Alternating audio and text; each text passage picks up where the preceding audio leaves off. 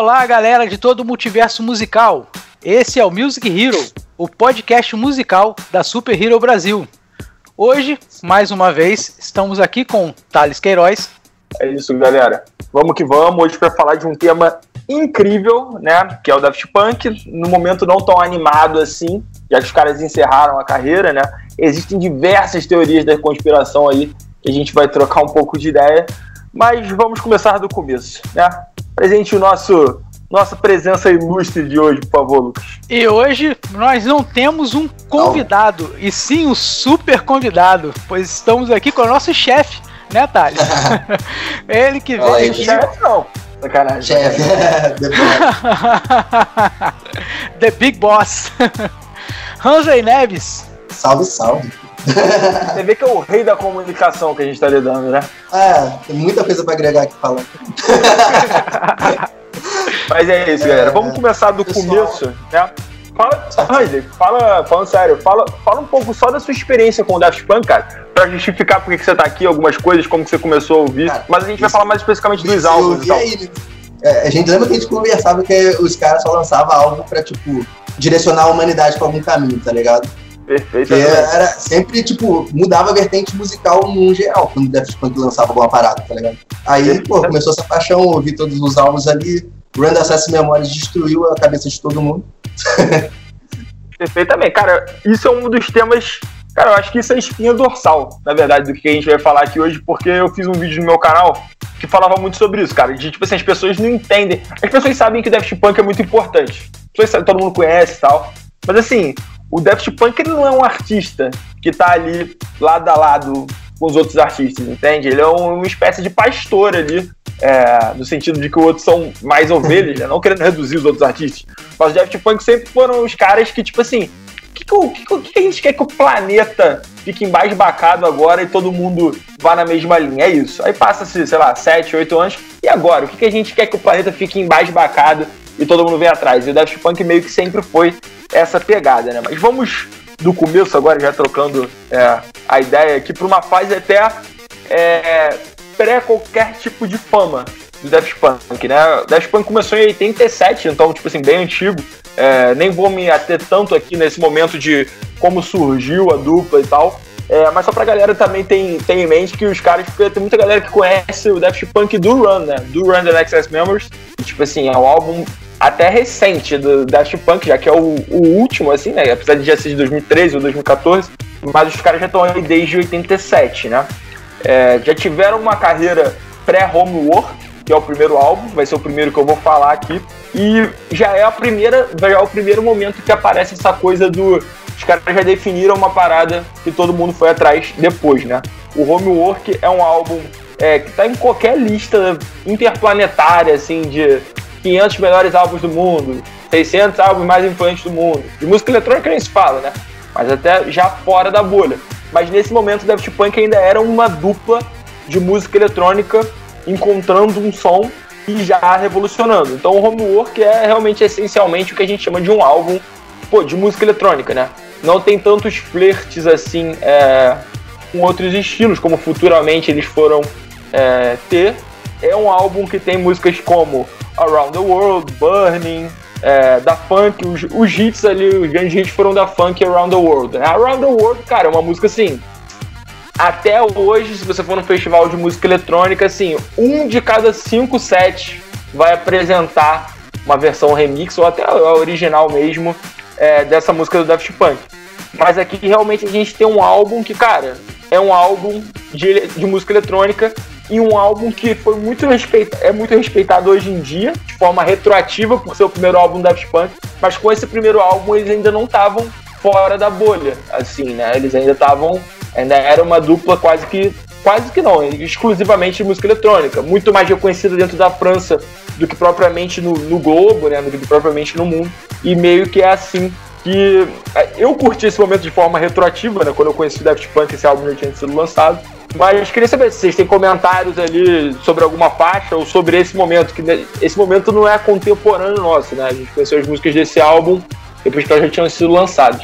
Então, cara, é, era Homework foi basicamente depois que, que eles, tipo, o nome Daft Punk foi adotado mesmo e e começou a pegar, né? Que eu não sei se você lembra, foi citado naquele documentário que tinha lançado, que o nome Daft Punk saiu com uma crítica negativa, né, pros caras, né? Foi é, é tipo um punk com defeito, né? Uma parada mais ou menos isso, né, na, na tradução livre. E os caras adotaram como nome, tá ligado? Uma crítica negativa. Saiu no jornal, etc. Os caras falaram, porra, a gente é isso aí, porra, somos robôzão, vamos dominar o mundo, tá ligado? Foi basicamente isso. Os caras fizeram isso, velho. Que doideira, velho.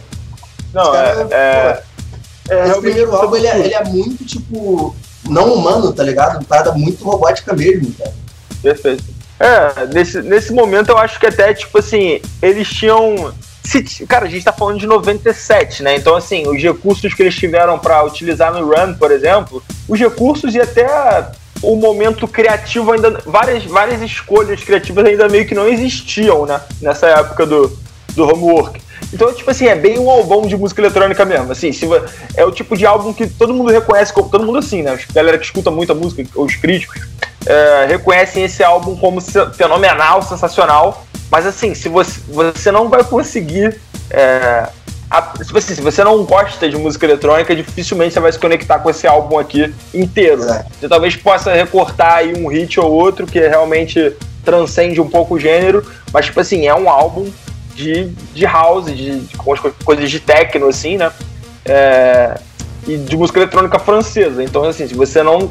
Nesse momento aqui, se você não gosta do gênero, talvez você respeite, talvez você respeite o quanto o álbum é influente, mas dificilmente você vai se conectar é, de verdade com a parada, assim, sem gostar é, de música eletrônica. Alguma coisa adicionar né, nesse momento? Que eu falo, é um pouco orgânico, né, cara? Tipo, se você não gosta realmente do eletrônico, eletrônico, não tem muita coisa orgânica. As vozes são robotizadas, a forma que o instrumento é tocado, tudo em contratempo e, tipo, encaixando de forma mecânica. Parece um relógio funcionando, tá ligado? Perfeito. É, exatamente, cara. Exatamente aquela coisa marcada, né? A gente vai. Isso é um aspecto até que eu acho que fica é, mais claro, e aí eles quiseram fazer de fato é, no terceiro álbum de estúdio, que é o Human After All, né? Que esse sim é, tipo, é muito nesse aspecto, mas aí, tipo assim, já é uma. Eles, te, eles fizeram de forma conceitual isso, mas a gente vai falar é, quando chegar lá. Então, assim, essa fase homework é uma fase que eu tenho para mim, assim, como o grande mérito dela é um pouco retroativo, assim, né? Porque é o momento que você tem a oportunidade. Tipo assim, se o Daft Punk não tivesse se tornado o Daft Punk, seria um álbum incrível. Mas o álbum escalona muito por ser, por representar as primeiras impressões que você tem de mentes criativas absurdas, né? Então fica ainda mais interessante você ver como é que os caras estavam pensando naquele momento. E claro, tem seus hits ali que, porra, estão muito executados até hoje, né? Mas aí a gente chega num momento, cara, que assim, eu já me arrepiei na minha vida 100 vezes, no mínimo, falando desse álbum que é o Discovery, cara. Assim, o que foi feito aqui, cara, para mim é, é, difícil até de. Eu não sei se tem formato bom para você explicar o que, se é podcast, se é vídeo, se é no Bootkin que você fala sobre isso. Porque assim, é uma coisa tão grandiosa e tão fora do comum que é difícil você explicar o que aconteceu ali para as pessoas, né? É... Bom, antes de falar do álbum, né? Vamos falar disso que é tão fora do comum. O Daft Punk lançou junto com as músicas do álbum como se fosse um grande videoclipe, né? Um grande videoclipe, um filme praticamente, que é o Interstellar, né? É... E bom, ah, beleza, os caras lançaram um filme paralelo ali ao, ao, ao álbum, e beleza, o que, que isso tem de tão revolucionário assim? O que tem de tão revolucionário é que eles, esses clipes não necessariamente passavam como clipes na televisão, principalmente aqui no Brasil, né? Você não ia, tipo assim, no top 10 MTV, tava lá em quarto lugar a música Aerodynamic do, do Daft Punk. Esses clipes eram exibidos em intervalos normais é, da televisão. Então você tava lá, jovem, assistindo qualquer desenho que você estivesse assistindo lá, de repente começava a tocar uma One More Time, uma Aerodynamic no intervalo, sem nada ser falado, não nada disso. Você não Explicação sabe, nenhuma. Você tratava aquilo ali, você não entendia nada, ficava perdido. Tipo no susto. É. Exatamente. Naquela época não tinha internet. Você não podia, tipo assim, cara, vou dar um Google. É, pesquisar, não tinha como. É, não tinha. Então você ficava igual um maluco tentando entender, meio encantado, porque a música era incrível, né? E o visual também era incrível. Sim. Né? Então você ficava, mano, o que, que é isso? Por que, que, não, por que, que não continua o episódio? Por que, que acaba? Por que, que passa no intervalo? O que, que tá acontecendo? mas, mas essas melodias, cara, as melodias de One More Time, eu sinto principalmente uh, é, Harder, Better, Faster, Stronger também, né? Digital Love, enfim, várias das melodias, vários momentos dessas músicas ficam meio que tatuados, né? Se eu não me engano, cabeça. inclusive o clipe né, de One More Time é, é, é bem, bem, bem anime, né? A, o, Na verdade, do anime, Discovery né? quase inteiro. Do, é, o Discovery inteiro. Segue, segue essa linha do, do anime ali. É tipo um anime intergaláctico. E, cara, eu, se eu não me engano, acho que na época teve algum, algum, alguma animação que era nessa pegada mesmo, tá ligado? Que era famosa. Ah, eu, eu lembro, assim, talvez, é, não, muito, é, muito não antigo, cruzador do espaço. Que, que possa é ser um tipo de referência, cara, porque realmente é um, é um, ponto que eu nem sei, mas é, acho que sim, cara. Não, assim, eu, eu, sei, provavelmente se, se a gente futucar aí o baú das entrevistas da galera que estava envolvida nessa época, a gente vai encontrar algumas influências, vamos dizer assim, mais diretas para a parte animada do, do Discover, né, que é o Interstellar, mas é, não me remete assim. Interstellar até 5555. The Story of the Secret Star System, pra gente falar o nome completo, pra ninguém falar, pô, o cara não tá falando o nome completo, tá aqui o nome completo, não vou ficar repetindo, mas tá aí falado, né? É, mas, cara, isso foi uma coisa muito absurda. As melodias desse álbum, que eram incríveis, e eu vou chegar na parte musical, ficavam meio que tatuadas na sua cabeça. Você passava cinco anos da sua vida em absoluto desespero, porque você não sabia o que, era aquilo, você não sabia como é que se procurava aquilo, você entrava naquela de procurar as músicas na. E as músicas tinham um pouco vocal, né? Então, assim, não tinha nem tanto que você. Por exemplo, aerodinâmico, por exemplo, você não, não me vê a memória, acho que nem tem, nem tem vocal na música. Então, assim, como é que você vai pesquisar? Você vai, você vai lá no Google e fala. Música do robô. É, tá ligado? Você não, você não sabe nem como pesquisar aquilo. E de repente acontece de um dia na sua vida você se deparar com as músicas do álbum, seja por qual motivo for. Às vezes tem pessoas que, cara, tem pessoas que, tipo assim, escutaram o More Time dessa época, passaram a vida inteira achando que essa música tinha sido um sonho, e de repente eu botei assim em algum lugar, e as pessoas me olhavam, tipo assim, caô. Assim, é, fica aquela sensação de déjà vu, né? É, maluco, caô. No, que... Pô, se o cara já tivesse bebido, então, ele tinha certeza que ele tava maluco, pô. Fala, Hans, fala. Primeira vista, assim, o pessoal pensa que é do David Guetta. Ah, essa música aí do David Guetta. Né? o cara tem costume de tocar ela, tá ligado? É, no ruim, no ruim, tu chuta um David Guetta. Tava super em alta na época, tá ligado? E, tipo assim, as pessoas ficavam embasbacadas, assim, cara. Tipo assim, caraca, que que é isso? Eu escutei muito isso. Meu Deus, sempre tive essa melodia na minha cabeça. E aí é bizarro. E aí entra uma questão bizarra, porque assim, o conceito desse álbum do Daft Punk, e aí já entra a questão que eu falo de transcender as paradas. É que você vê que até agora a gente não falou de música eletrônica, a gente falou de outras paradas. Quando, até chegar na música eletrônica do Discovery demora, né? Os caras tinham esse, tinham esse conceito de tipo assim, não, sons e imagens que nos remetem a essa fase da vida. A época que, tipo assim, as coisas eram mais brilhantes, tá ligado? Quando você é criança e você vê uma obra que te deixa impactado, você não fala, tipo assim, pô, achei legal tu fica arrepiado, tu começa a correr pela sala, tu entra em desespero. Porque tu ainda não tá, tipo, calejado, não só pela vida, como artisticamente. Então as coisas ainda são muito incríveis, cara. As coisas são muito coloridas, cara, né? Então, tipo assim, o Daft Punk se propôs a fazer um som e, que era composto por essa identidade visual que remetesse a esse momento. E aí que entra numa coisa, sonho dentro de sonho, meio a origem, porque como é que foi a melhor forma de fazerem isso? Beleza, a gente vai fazer uma música inspirada por isso, mas a gente vai apresentar essa música para várias crianças que de fato estão nesse momento. Então, tipo assim, a gente vai botar. A gente vai botar um adulto para escutar One More Time, vai? Que já conhece Daft Punk, vai. Ele provavelmente vai se conectar com esse momento da vida dele, vai, porque a música é excelente, a música tem realmente essa alma. Mas mais do que isso, a gente vai apresentar essas músicas para as crianças que estão nesse momento que a gente quer apresentar no álbum para que daqui a 15 anos isso funcione de forma ainda mais incrível, porque a música que eles vão lembrar de uma música que de fato eles escutaram. Não é só o conceito do álbum, de fato você escutou isso aqui quando você era jovem.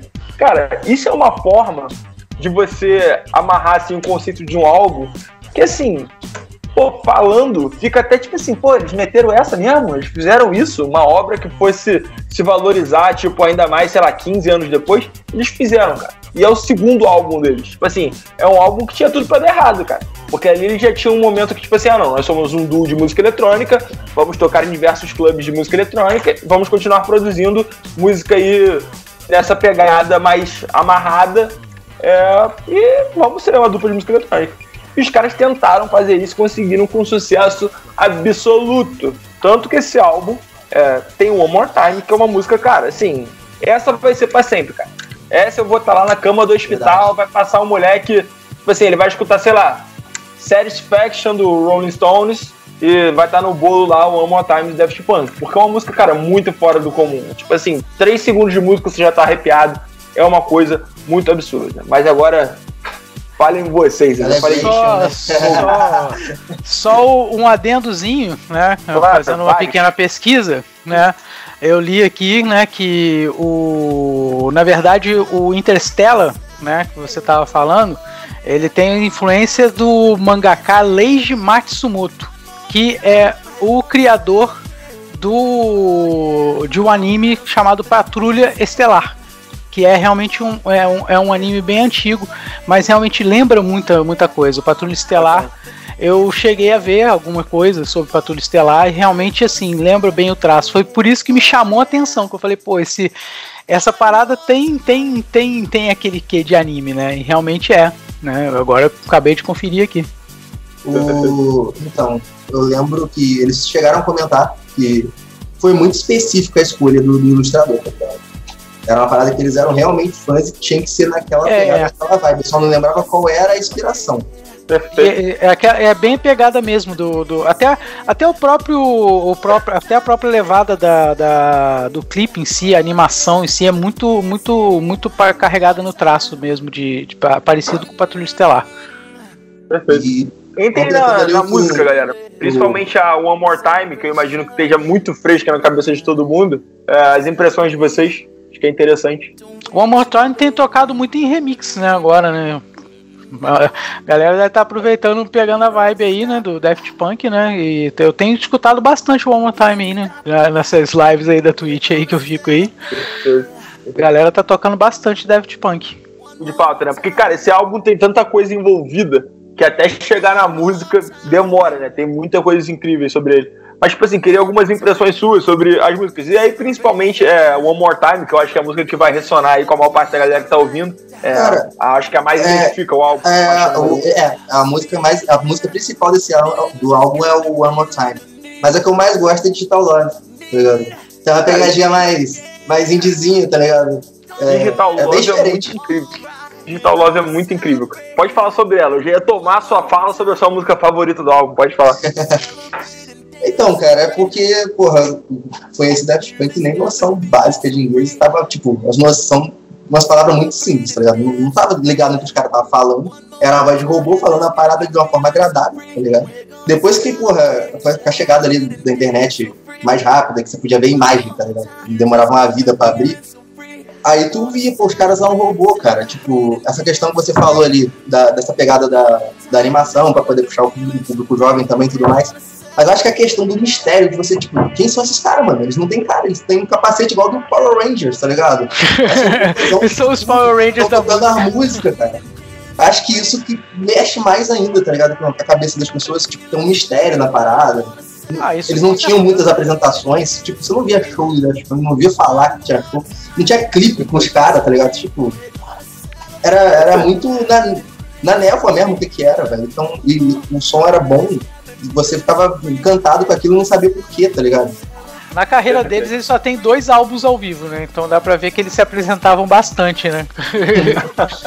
E um lançado é. em 97 e outro em 2007. exatamente, exatamente. A gente vai falar sobre eles, são os Alives, né? Aliás, na verdade, é, a gente pode tentar um pouco nisso, né? Já que o, o Discovery de 2001, né? A gente pode eventualmente falar. É eu ia falar dos Alive já juntos, né? Mas realmente foi bem citado, né? Depois do Homework, que foi o primeiro álbum, a gente falou rapidamente, é, já veio o primeiro, o primeiro ao vivo, que foi o, o Alive, né? O 97. Na verdade, eu acho que inclusive o Alive ele foi, ele foi lançado bem, de forma bem tardia, assim. Talvez até depois do Discovery, mas enfim, a gravação foi em 97, né? Então são músicas ali basicamente do, do Homework, claro, em versões muito incríveis. Eu lembro de um comentário, cara, eu lembro disso assim, de forma muito. como se fosse ontem. Porque é, muitos DJs, muitos produtores remixaram as músicas de Daft Punk, né? Pra tocar ao vivo e tal, versões assim. E o Alive meio que é isso, né? Os dois Alives eles são meio que versões diferentes, até porque tem músicas do Daft Punk que não elas flertam sempre com música eletrônica, mas não são músicas que fazem tanto sentido de você colocar num set de música eletrônica, sabe? Tem muitas músicas que têm outros tipos de influência. E eu lembro do como o cara falando assim, cara, as únicas pessoas que eu acho que estão autorizadas a remixar Daft Punk é o Daft Punk, tá ligado? Eles fazem versões muito diferentes ali da, das músicas de, de, grandes hits até deles, mas para, para que funcionem ali ao vivo, né? E, enfim, eu, vou falar mais do Alive quando a gente chegar no, no, no 2007, que a gente tem mais, bem mais coisa para falar, né? Mas é isso, cara. Falando sobre a Digital Love, fazendo uma conexão com o que a gente já falou a respeito do Homework, até o Homework é o álbum é, muito quadrado, né? Vamos dizer assim. Claro que não falando de forma positiva, né? É música eletrônica como ela nasceu, assim, marcada, etc. Cara, o Discover já é um álbum, cara, super colorido, assim, sabe? Tipo assim, é um álbum de música eletrônica, mas tem solos de guitarra, tem vocais, pô, maravilhosos. É um álbum. Não dá para dizer que o Homework não tem feeling, esse tem. Eu acho que não é essa palavra. Mas isso, o Discover, por exemplo, se eu botar o Homework no carro, sei lá, com meu pai, com a minha avó, pô, eles vão estranhar bastante. Já o Discover eu acho que não. Acho que o Discover vai ter várias músicas que eles vão falar, pô, música, música bonita, música interessante e tal. Porque já tem vários elementos ali que já não eram tão naturais na música eletrônica assim, sabe? Tipo, é um álbum. Digital Love, cara, é uma música que você fala que é eletrônica porque te falam que é, entendeu? Se, me falassem que é uma banda que usa elementos é, sintetizador. Dá, dá muito essa sensação mesmo. É, exatamente. Você chama de, Daft, de música eletrônica porque é Daft Punk, mas assim, você pegar essa música e recortar e botar num álbum de uma outra banda que usa elementos eletrônicos, faz todo sentido ali também. Era isso que eu ia realmente pontuar, cara. Não, não só em algumas músicas, mas como assim, na maioria das músicas do Daft Punk, como elas são classificadas como eletrônica, o problema é que na maioria das vezes você não identifica essa, essa parte eletrônica. Porque o som deles é muito orgânico, entendeu? Embora tenha, tenha, tenha questão, a gente sabe, né? São feitos por sintetizadores e tudo, mas o, o, o, som deles é tão, é tão bem, é tão vivo, digamos assim, que realmente gera a, a sensação de estar sendo tocado por instrumentos mesmo, né?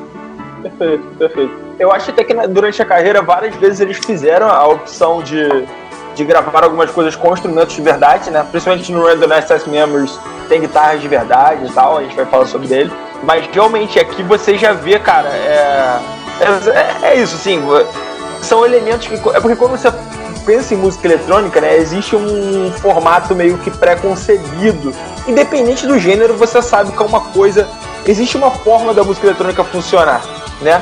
E o Discover, assim, é muito não é totalmente diferente. Tem várias músicas aqui que, que tem um pouco desse formato. Eu acho que Harder, Better, Faster, Stronger, que também é uma música que ficou muito conhecida, o Kanye West ampliou, né, a música, é, ela tem até esse formato mais de repetição, músicas que crescem na repetição. Mas, pô, Digital Love, era, aerodinâmico tem seus momentos assim, mas aerodinâmico do nada tem um. Como se fosse um tapping de guitarra no, no meio, como se fosse. Não, na verdade é, né?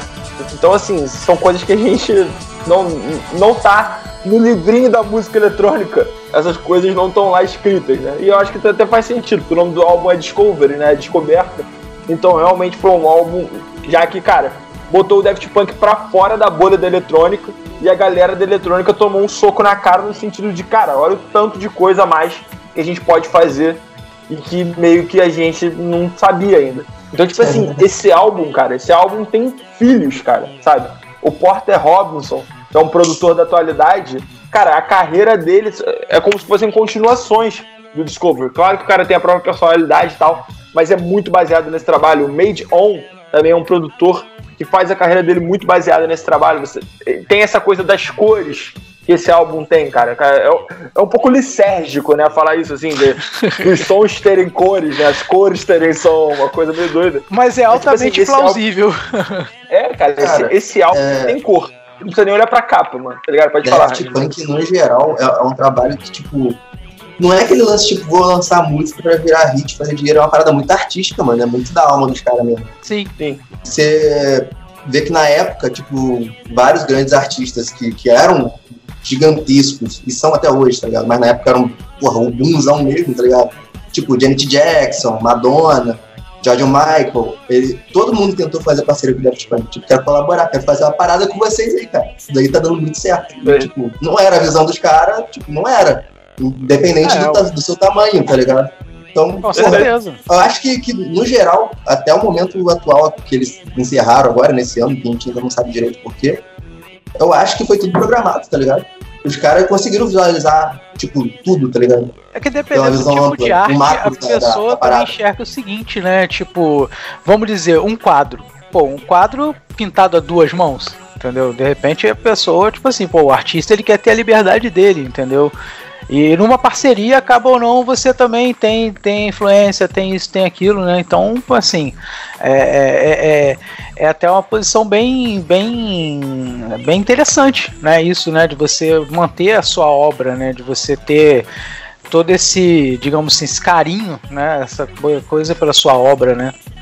É, perfeitamente. O Daft Punk nunca lançou nada pela hype ou porque valeria a pena que eles falassem que nada que eles não pudessem, tipo assim, não, isso aqui a gente vai fazer e vai ser temporal. Isso aqui a gente vai fazer e, tipo assim, eu não vou pegar um projeto e meio que fazer no automático com as coisas que eu já conheço, tá ligado? Eu vou pegar um projeto para faz, fazer uma jornada dentro da minha alma incrível, tão, tão incrível e tão criativa a ponto de eu poder impactar o mundo musical. Todos os lançamentos do Daft Punk, cara, e é por isso que assim, todos esses elementos, cara, criam uma hype, assim, pro Daft Punk muito bizarro. Tudo isso que a gente já falou. A gente sabe que os álbuns são incríveis, a gente sabe que as músicas vêm de lugares que estão cagando e andando porque tá tocando no mundo ou no planeta. A gente sabe que tem essa, sempre essa é, aquela coisa meio J.J. Abrams, né? De o cara, te, o cara te mostra uma caixa linda. A caixa é maravilhosa. Olha que caixa incrível. Aí você fala, pô, vou abrir. Aí ele tira a caixa. Tu nunca sabe o que tem dentro da caixa. Então você tá sempre em desespero para entender o que, que, tem dentro daquela caixa incrível. E aí você se mantém sempre interessado. O tempo dos, entre os lançamentos do Daft Punk, né? A gente falou aqui rapidamente sobre alguns momentos do Daft Punk, né? Falamos sobre um pouquinho sobre o primeiro live e dois álbuns. Isso deve ter um intervalo. Claro, que eles começaram em 87. Mas isso aí já é quase um intervalo, sei lá, mano, de 15 anos. Eu não olhei aqui nas contas. Porque as coisas são muito intervaladas, cara nenhum segundo de um álbum do Daft Punk foi alguma coisa que, ah, não, eu tenho essa ideia e tenho essa ideia. Vou preencher aqui o meio. Bota qualquer coisa aqui para preencher, e aí lança. Não, é só quando o álbum tá completo, cara. Só quando o álbum tá fechado as coisas saem. E é por isso até que os outros artistas, né, geravam esse encantamento também. A gente vai falar um pouco sobre o Grammy, né, que eles ganharam. Cara, assim, eu vou, eu vou guardar esse comentário do Grammy, mas assim, realmente é, um, é, é uma coisa assim, você, você ser respeitado pelo seu público, sei lá, a Lady Gaga tem os fãs dela, a Ariana Grande tem os fãs dela, é, enfim, o The Weeknd tem os fãs dele, e são grandes artistas de fato. Mas você ter meio que quase que todos os artistas do meio como fãs seus, cara, isso é muito diferente, entende? E meio que você ser tão reconhecido a ponto de você meio que pedir, não, cara, não quero colaborar com o Chico, não, entendeu? Tipo, obrigado pelo carinho. E esse cara é, sei lá, o Elton John, entendeu? Não sou eu. Esse cara é tipo esse cara, então é muito absurdo. Mas vamos em frente. Vamos em frente para Human After All. Deixa eu só conferir a data dele. É 2005. 2005. Perfeitamente, tá ligado, né, pai? Tá de bobeira. É uma evolução também, né, cara? Tipo, você vê que começa bem machine ali, tá ligado? E eles vão se aperfeiçoando. Os robôs vão se tornando mais humanos, porque, pô, Run Access Memories é, é ritmo, mano. Pelo amor de Deus. Os caras trouxeram a disco de volta no momento onde era só barulho, tá ligado? O cenário era quanto mais barulho você estivesse fazendo, mais sinistro a música tava, tá ligado? Perfeitamente. Cara, pô, não é assim não. Esse baixozinho gostoso aqui, ó. Então, pô, é outra Exato, coisa, né, mano? Exatamente assim. Eu acho que o último momento que a gente viu o Daft Punk só que aqui foi até intencional, né? Eu acho que o Homework foi um álbum que meio que, tipo assim, eles estavam dentro daquele cenário, eles fizeram um álbum que tinha tudo a ver com o que eles estavam ouvindo e fazendo naquele momento. É, como eles estavam pensando naquele momento. O Discover já foi absurdamente orgânico. para muita gente, o melhor álbum da Punk até hoje. E aí o Human After All, eu, na meu modo de ver, é o álbum mais criticado deles. Porque tem, talvez tenha sido o único momento que o Daft Punk revisitou alguma coisa. Por mais que o Homework tenha ficado um álbum razoavelmente quadrado sem essa intenção, né? Simplesmente porque eles estavam inseridos ali. O Human After All, eu acho que foi uma tentativa do Daft Punk reproduzir esse cenário robótico, só que agora como conceito. Tipo assim, eles já tinham outras, o, o repertório criativo maior, mas como conceito eles vieram com essa ideia de robô, né? É, com músicas como Robot Rock, é, The Prime Time of Life, que são tecnológicas, tecnológica eu acho também que foi sampleada é, por algum artista que a música tocou bastante, tipo assim, sem ser como Daft Punk, e eram muito já dentro desse, desse formato música eletrônica. Músicas que ganham força na repetição, é, e a galera meio que não entendeu tanto como conceito e falou, pô, o Daft Punk meio que deu um passo para trás no som, né? Eles, do Homework pro Discovery deram um passo para frente e do Discovery pro Human After All deram um passo para trás voltando para esse som meio que dentro é, do, que o, do que a música eletrônica propõe.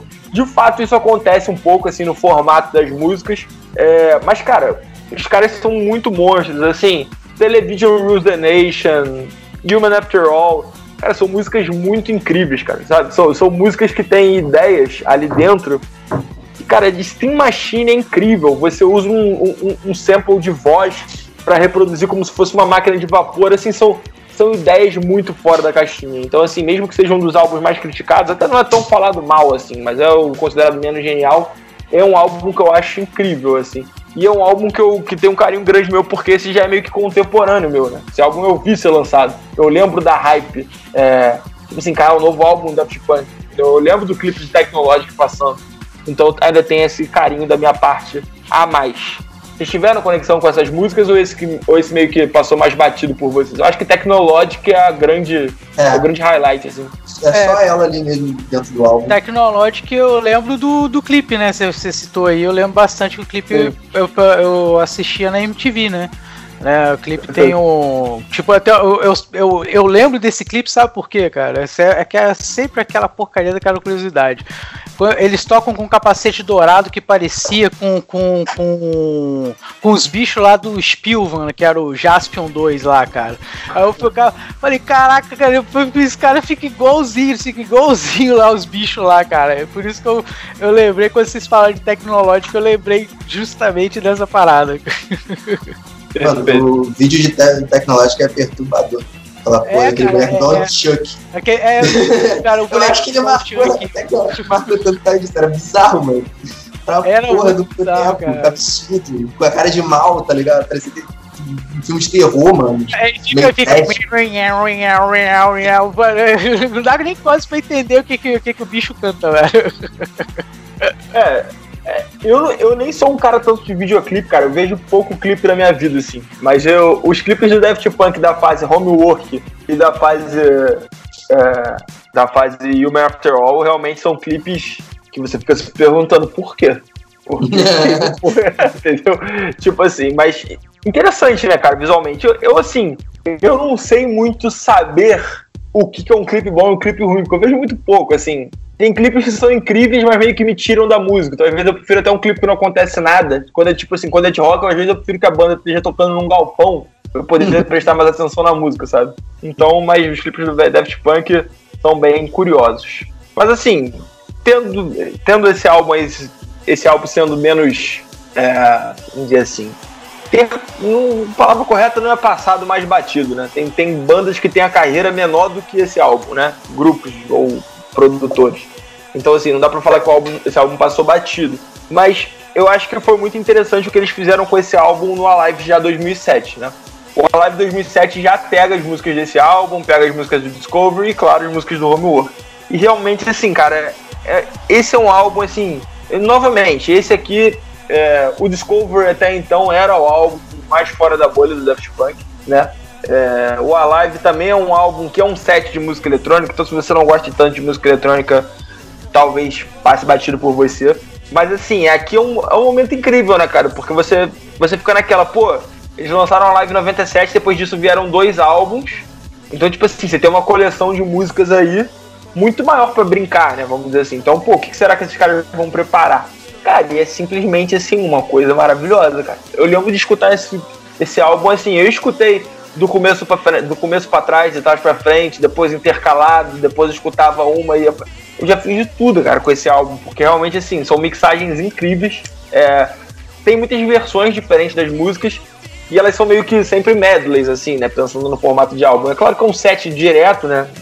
É estranho pensar nela como medley, mas se você for ver em, o, o, o álbum, as faixas são tipo Robot Rock, Oh Yeah, Too Long, Steam Machine, One More Time, Aerodynamic. E essa, essa parte, principalmente, tipo, do meio pro fim, cara, o que eles fizeram com essas músicas, assim, foi uma obra, sim, é inacreditável. Para quem gosta de, de música eletrônica, para quem gosta desse formato de set, é, é uma coisa inacreditável. E, cara, o que eu tive de alegria com esse álbum foi o que eu tive de tristeza em 2017, porque em 2017 eles já tinham lançado o Random Access Members, que a gente vai falar sobre, mas não veio a live, né, cara? Eu fico pensando, cara, aqui a gente tinha uma coleção de músicas absurdas, absurdas. Você soma isso às músicas do, do Ram, né, que foi o Random Access Members, você imagina o set incrível que poderia ter pintado, as mixagens. Cara, seria um negócio assim inacreditável. Sem falar no próprio show, né, cara? Porque o Daft Punk, qualquer show do Daft Punk é lendário, porque você não sabe quando vai ser o outro, né?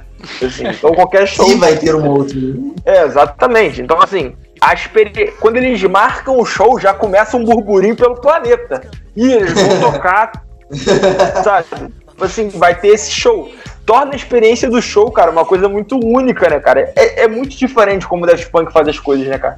Porque a gente tá muito acostumado com a coisa industrial da parada. Ah, não, a é, banda lançou um CD, comercial. a galera vai fazer uma turnê. Ah, será que vem no Brasil? Ah, não vem no Brasil? Ah, mas quem sabe na próxima CD a turnê venha pro Brasil. Assim, tudo meio que já, já tem um formato das coisas. As coisas já tem um formato para funcionar, né, na indústria fonográfica. E o Daft Punk, meio que a forma como ele caga pra tudo isso, cara, é muito impressionante, cara. Assim, ah, lançamos um A forma incrível. como ele caga aí, com, pra isso é que é lendária, entendeu? Exatamente, cara. Porque, cara, o que, que você. Pô, se você lança um álbum lendário, cara, qual que é a primeira coisa que você vai fazer, cara? Você vai cobrar 500 mil dólares de cachê e rodar o mundo sem parar todo dia, pô.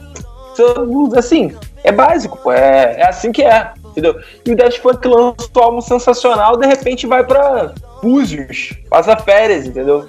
Sem máscara, sem nada. E cagar e andar para aquilo ali. Então, assim, é muito incrível o que eles fazem. Infelizmente, já dando, já dando spoiler pra galera que não, que não sabia, não tem a live 2017. Né? Eu até no meu canal, alguma galera tava comentando, não, mas em 2027 eles vão voltar. Eu, falei, ah, eu, eu, gosto, cara. Eu Tomara. gosto desse otimismo. É o que mantém a gente vivo.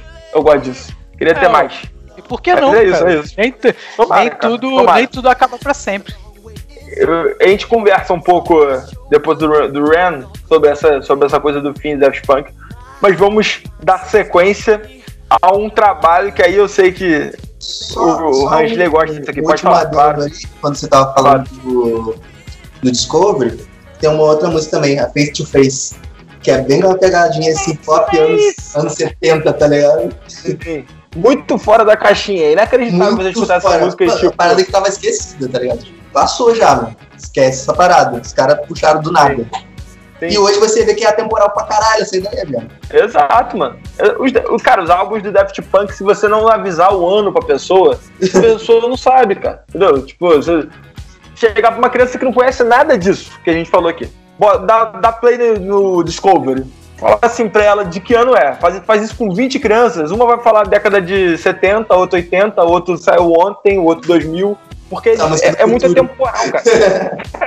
é meio do futuro, é uma criança. Que isso? Nunca ouvi isso. Isso aí é do ano 3000, pô. Tá maluco?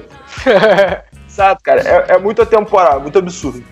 E vamos então pro álbum que eu sei que esse tu curte muito, que é o Tron Legacy, a trilha sonora. Não é uma, não é uma, um álbum, vamos dizer, de estúdio, né? Existe essa separação.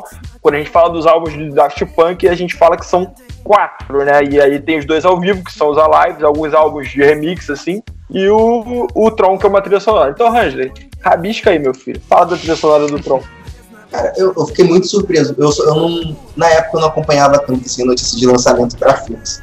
Mas quando saiu que ia sair um remake, né, um, do Tron, eu não sabia que o Daft Punk ia estar tá lá. Eu me surpreendi, me surpreendi vendo, cara, assistindo. Do nada, falei, pô, peraí, isso aqui que tá tocando aqui, esses caras ligam o capacete, não pode ser.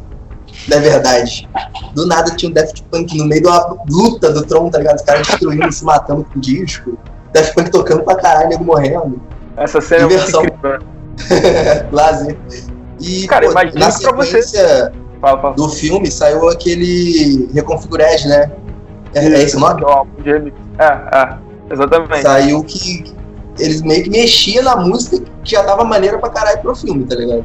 É, que aí já era um formato. Esse álbum, pra quem tá perdido, é um álbum de remix da, da trilha sonora do filme. Porque a trilha sonora do filme, de fato, é uma trilha sonora. Então, sei lá, as músicas são tipo assim, nave chegando. As músicas são tipo assim. É, E não necessariamente. velocidade, tiro. É uma, é, é uma Espaço. música, ma- mas, mas assim, não é uma música no formato como a gente conhece. Não tem refrão, não tem, não tem partes Ela é uma música memoráveis. de composição de ambiente.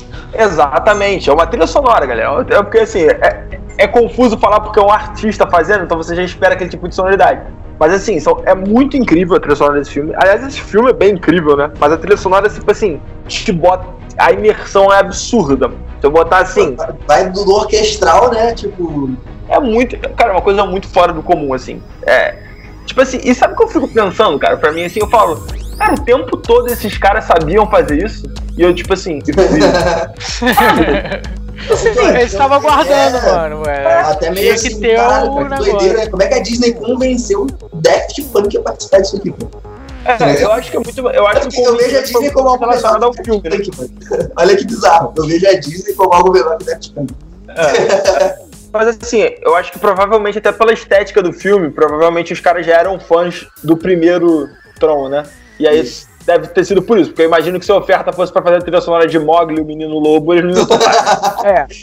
Pô, Exatamente. cara, Deve de punk pra lá. O cara com a máscara, sabe? Não, agora eu tô tentando imaginar a trilha sonora de Daft Punk em Mogli e o Menino Lobo, cara. Cara, eu tô tentando imaginar. interessante. A neon Eu iria assistir. né? Eu iria assistir. É um leão robô. O leão robô, né? O, o Mogli. Ah, podia ter feito Transformers, pô. Pô, Transformers seria uma.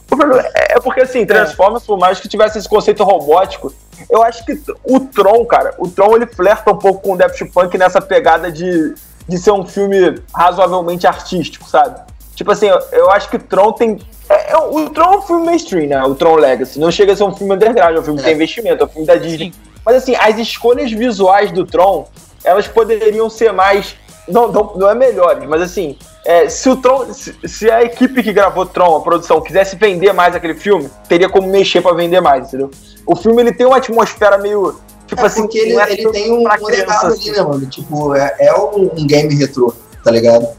É aquela É. pegada ali, Exatamente. filme anos 80 e tal, tá ligado? Tipo, futuro, o futuro na visão dos anos 80. Uma maluquice dessa, tá ligado?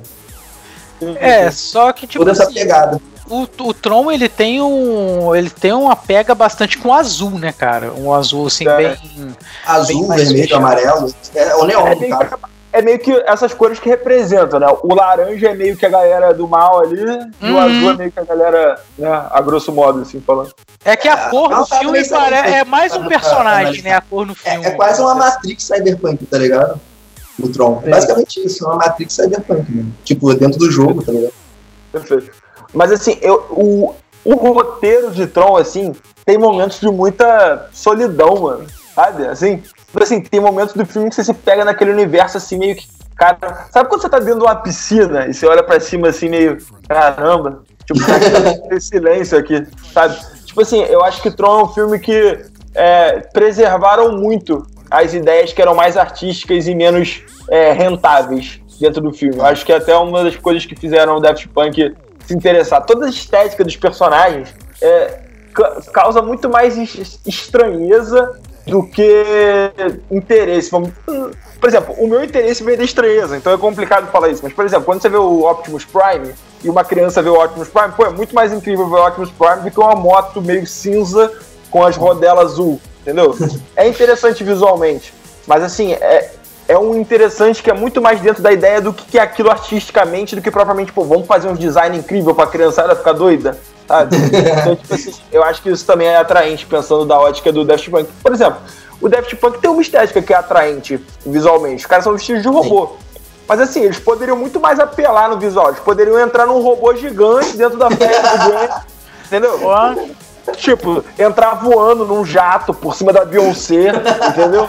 Aí, eu já, aí ele já tinha que fazer a trilha sonora do Jaspion também, mano. Aí. Entendeu? Eles poderiam. É, realmente apelar. poderia ser mais viajado, né, cara? Poderiam muito, mano. Poderia muito, cara. Entende? Os caras irem tocar no Coachella, chegar no jetpack, tá ligado? Pô, eles poderiam explorar isso muito mais visualmente, mas assim, artisticamente é até ali que faz sentido. A partir daquilo meio que vira uma coisa tipo assim, vamos fazer dinheiro. Eu acho que o Tron também tem um pouco dessa pega, até acho por isso que eles toparam. Mas voltando ao som de fato, né? ali. Na, na pegada do, dessa falar. questão, cara, até mesmo na, nas apresentações da live, e foi uma parada que eles revolucionaram, né? Os caras trouxeram aquele lance, tipo, uma pirâmide gigante com dois malucos no topo, Perfeito. saindo vários lasers, tá ligado? É, Perfeito. bem dentro da pegada, tipo, eles que, que essa nova pegada pra show, né, mano? Que depois o Dubstep adotou bastante também, né? É, eu ia citar justamente o Skrillex. O Skrillex é um cara também que. É porque, assim, quando a gente fala sobre performance ao vivo de música eletrônica, ou você entende que a performance ao vivo do cara é mixar músicas, falando, falando musicalmente, ele não vai entrar ali solando guitarra, sabe? Tipo, ou você entende isso, ou você tem. Ou Quer dizer, ou você explica isso pro cara e o cara vai no teu show, ou você faz uma entrega pro cara, já que você não vai tocar nada, não vai ter essa coisa da performance ao vivo, no sentido de criar música ao vivo, e sim de mixagem, que também é uma arte que eu acho incrível, você traz o cara pra um lado visual bacana, né? Tipo assim, o Chemical Brothers também, que é uma dupla antiga, é, década de 90 também explodiu, é, também traz visualmente, sabe, espetáculos Sim. Tipo assim, abertura das Olimpíadas, sabe? Umas coisas assim muito impressionantes é, visualmente. E o Daft Punk tinha essa pega também, né? De, tipo assim, ser visualmente é, bem impressionante o show, né? Eu, cara, estar é. no show do Daft Punk, eu não sei se meu coração hoje aguenta essa ideia. Entende? Tipo assim, de eu estar num lugar, os caras estão olhando na minha frente vai rolar um show do Daft Punk. Eu não sei se eu, não sei como que eu ia lidar com isso, tá ligado? Talvez fosse a chavinha necessária para uma pessoa enlouquecer, talvez fosse isso. Porque assim, não é uma hype que eu tenho. Ah, não, os caras devem ser legais. É uma hype que, que iniciou em mim quando eu tinha 10 anos, mano. Sabe? Eu não sei qual é o resultado de abrir uma caixinha de hype que tá há 20 anos é, fechada, entende? É uma coisa muito impressionante. Tu, tu chega a se lembrar do, do nome do lugar onde eles fizeram a apresentação? Eu esqueci agora. O Coachella. Coachella. Exatamente, cara. Eu lembro que, tipo, quando confirmaram, tipo, ah, colocaram lá, line up, Daft Punk. Ninguém lembra aquela porra sério. Quando, o YouTube quebrou no dia, mano. O YouTube, se eu não me engano, rolou uma parada dessa. O YouTube quebrou. Era muito vídeo sendo upado. Na época não tinha esse lance de você ficar upando vídeo, tá ligado? Os caras quebraram a plataforma porque, tipo, é, caralho, a live do Daft Punk. Vem todo mundo com essa porra aqui, olha que doideira que tá acontecendo. Então, os caras nas pirâmides aqui, ó, saindo laser, tá ligado? Cara, sabe o que, que parece? Que tá posando uma nave alienígena na Terra, cara. É o mesmo efeito. Todo mundo para pra ver, tá ligado? Ah, chegou uma nave mãe alienígena na Índia. Todo mundo começa a gravar em desespero, ninguém sabe exatamente o que tá rolando. Cara, esse é o nível da parada. Tipo assim, é, é uma hype que não existe fora disso. Aí voltando lá em quando a gente começou a conversar, é até por isso, cara, que eu, que eu gosto de, de fazer. Que eu queria fazer esse vídeo em podcast pra gente ter tempo de, tipo assim, primeiro que as pessoas que já sabem de tudo isso também poder é, ressoar, né?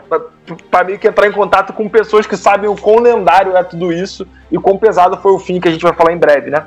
É, ou o suposto fim, vamos falar das teorias também. Mas assim, é, as pessoas que não sabem, que meio que acham que o Daft Punk é tipo, ah, é um artista. Ah, os caras, ah, os caras que não mostram a cara, tá ligado? Uma espécie de Kiss, uma espécie de Kiss, sabe? Que tipo, ah, os caras pintam a cara e fazem música, tá ligado?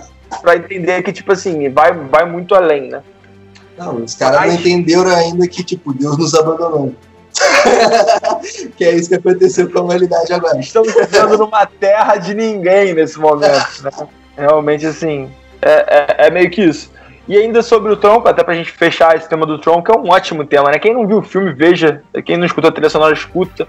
E, tipo assim, falando sobre o, o Recon, Reconfigured, né? O Reconfigured, é, é uma versão meio mais audível de música eletrônica das músicas da trilha sonora. Então, como se fosse a própria trilha sonora, como se fosse, não, é de fato a trilha sonora remixada para um formato para você escutar meio que sem ver o filme, né? Porque a trilha sonora de um filme faz muito mais sentido com o filme. Até tem trilhas sonoras que são bem bacanas de você escutar, meio que independentes, assim. Mas aí existe essa versão é, remix da própria trilha sonora, remixada por, por artistas. É, eu não sei se tem remix dele nesse álbum, mas são artistas, tipo assim, vamos dizer, da confiança deles para poder remixar as músicas. Isso também é um álbum sensacional. Você escutou muito pouco esse né? álbum antes. Cara, foi, eu acho que o álbum que eu menos escutei, mas com algumas músicas pontuadas que, tipo, sequência. Quando começar. Cara, eu ia falar isso agora. Mano, é um hino isso daí, tá ligado? Bom, e dito tudo isso, vamos chegar aí no momento que eu acho que une todo mundo, é uma coisa meio que consciência, é uma coisa muito absurda. É, eu lembro como se fosse ontem.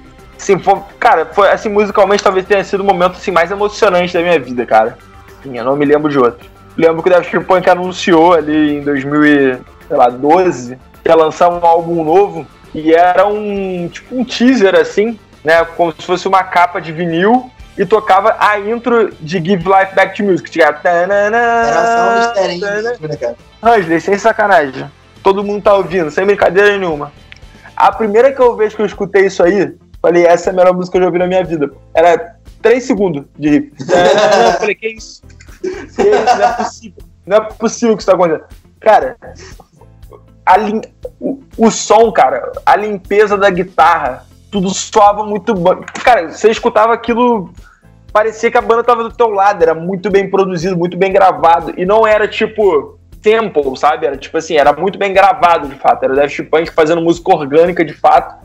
E, tipo assim, muito bem feita, cara. Existem relatos das gravações do, dos caras que, tipo assim, tem várias formas de você gravar uma guitarra, por exemplo, inclusive a forma de não gravar, né? Não gravar no formato de não captar o amplificador. Você liga direto a guitarra, como se fosse. Falando bem a grosso modo, você liga direto a guitarra no notebook, o notebook entende que você tocou e aquele som tá lá. Então você não precisa produzir aquele som no ambiente para ser captado pelo microfone.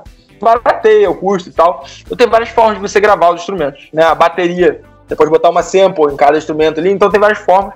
E, cara, o Daft Punk, os relatos do estúdio são tipo assim, não, a gente botava um, um, microfone num canto, o outro na outra, e pessoas, aí, os caras que interagiram com ele durante a produção, pô, cara, mas por que, que você tá falando, botando isso tudo? Tipo assim, não faz nem diferença, ninguém vai perceber. E eles eram tipo assim, mas eu vou perceber. Imagina tu no estúdio, tu vem garotão, falar pros caras da filme, qual é, irmão? Ninguém vai ligar pra isso não, o maluco olha pra tu, olhar de robô raio laser, tá ligado? mas eu vou perceber. Pô, eu vou embora. Eu falo, pô, tô, tô atrapalhando. pô, pego minhas coisas e falo, pô, fica vocês aí, faz a vontade. Porque, porque esse foi um álbum que várias pessoas participaram, né? É, junto com eles. Tem falar nos caras que. Tem outras pessoas envolvidas também na, na produção, mas tem o Pharrell Williams, tem o Paul esse Williams, Nile Rogers. Cara. Imagina, ele era tipo um artista bem iniciante, tá ligado? Pharrell Williams, nessa época aí. Eu não, não conhecia o trabalho dele antes disso. Perfeito. Ele provavelmente tinha o nicho dele, tinha o público dele, né? Mas não, não era uma parada assim tão mainstream, tá ligado? E, pô, imagina só, um cara que não é assim tão mainstream do nada, Punk, vamos fazer uma música. o cara desce de nave no seu quintal, tá ligado? Vamos fazer uma música. O Pharrell Williams já era um grande produtor, assim, né? Mas, tipo assim, bastidores, né? Ele não tinha, tipo, sucessos tocando na, nas rádios, assim, né? Tipo assim, ele não era um é, cara que você. É, não era mainstream, não era mainstream. É, isso, isso. Ele, inclusive, cara, no o álbum anterior o álbum anterior, não.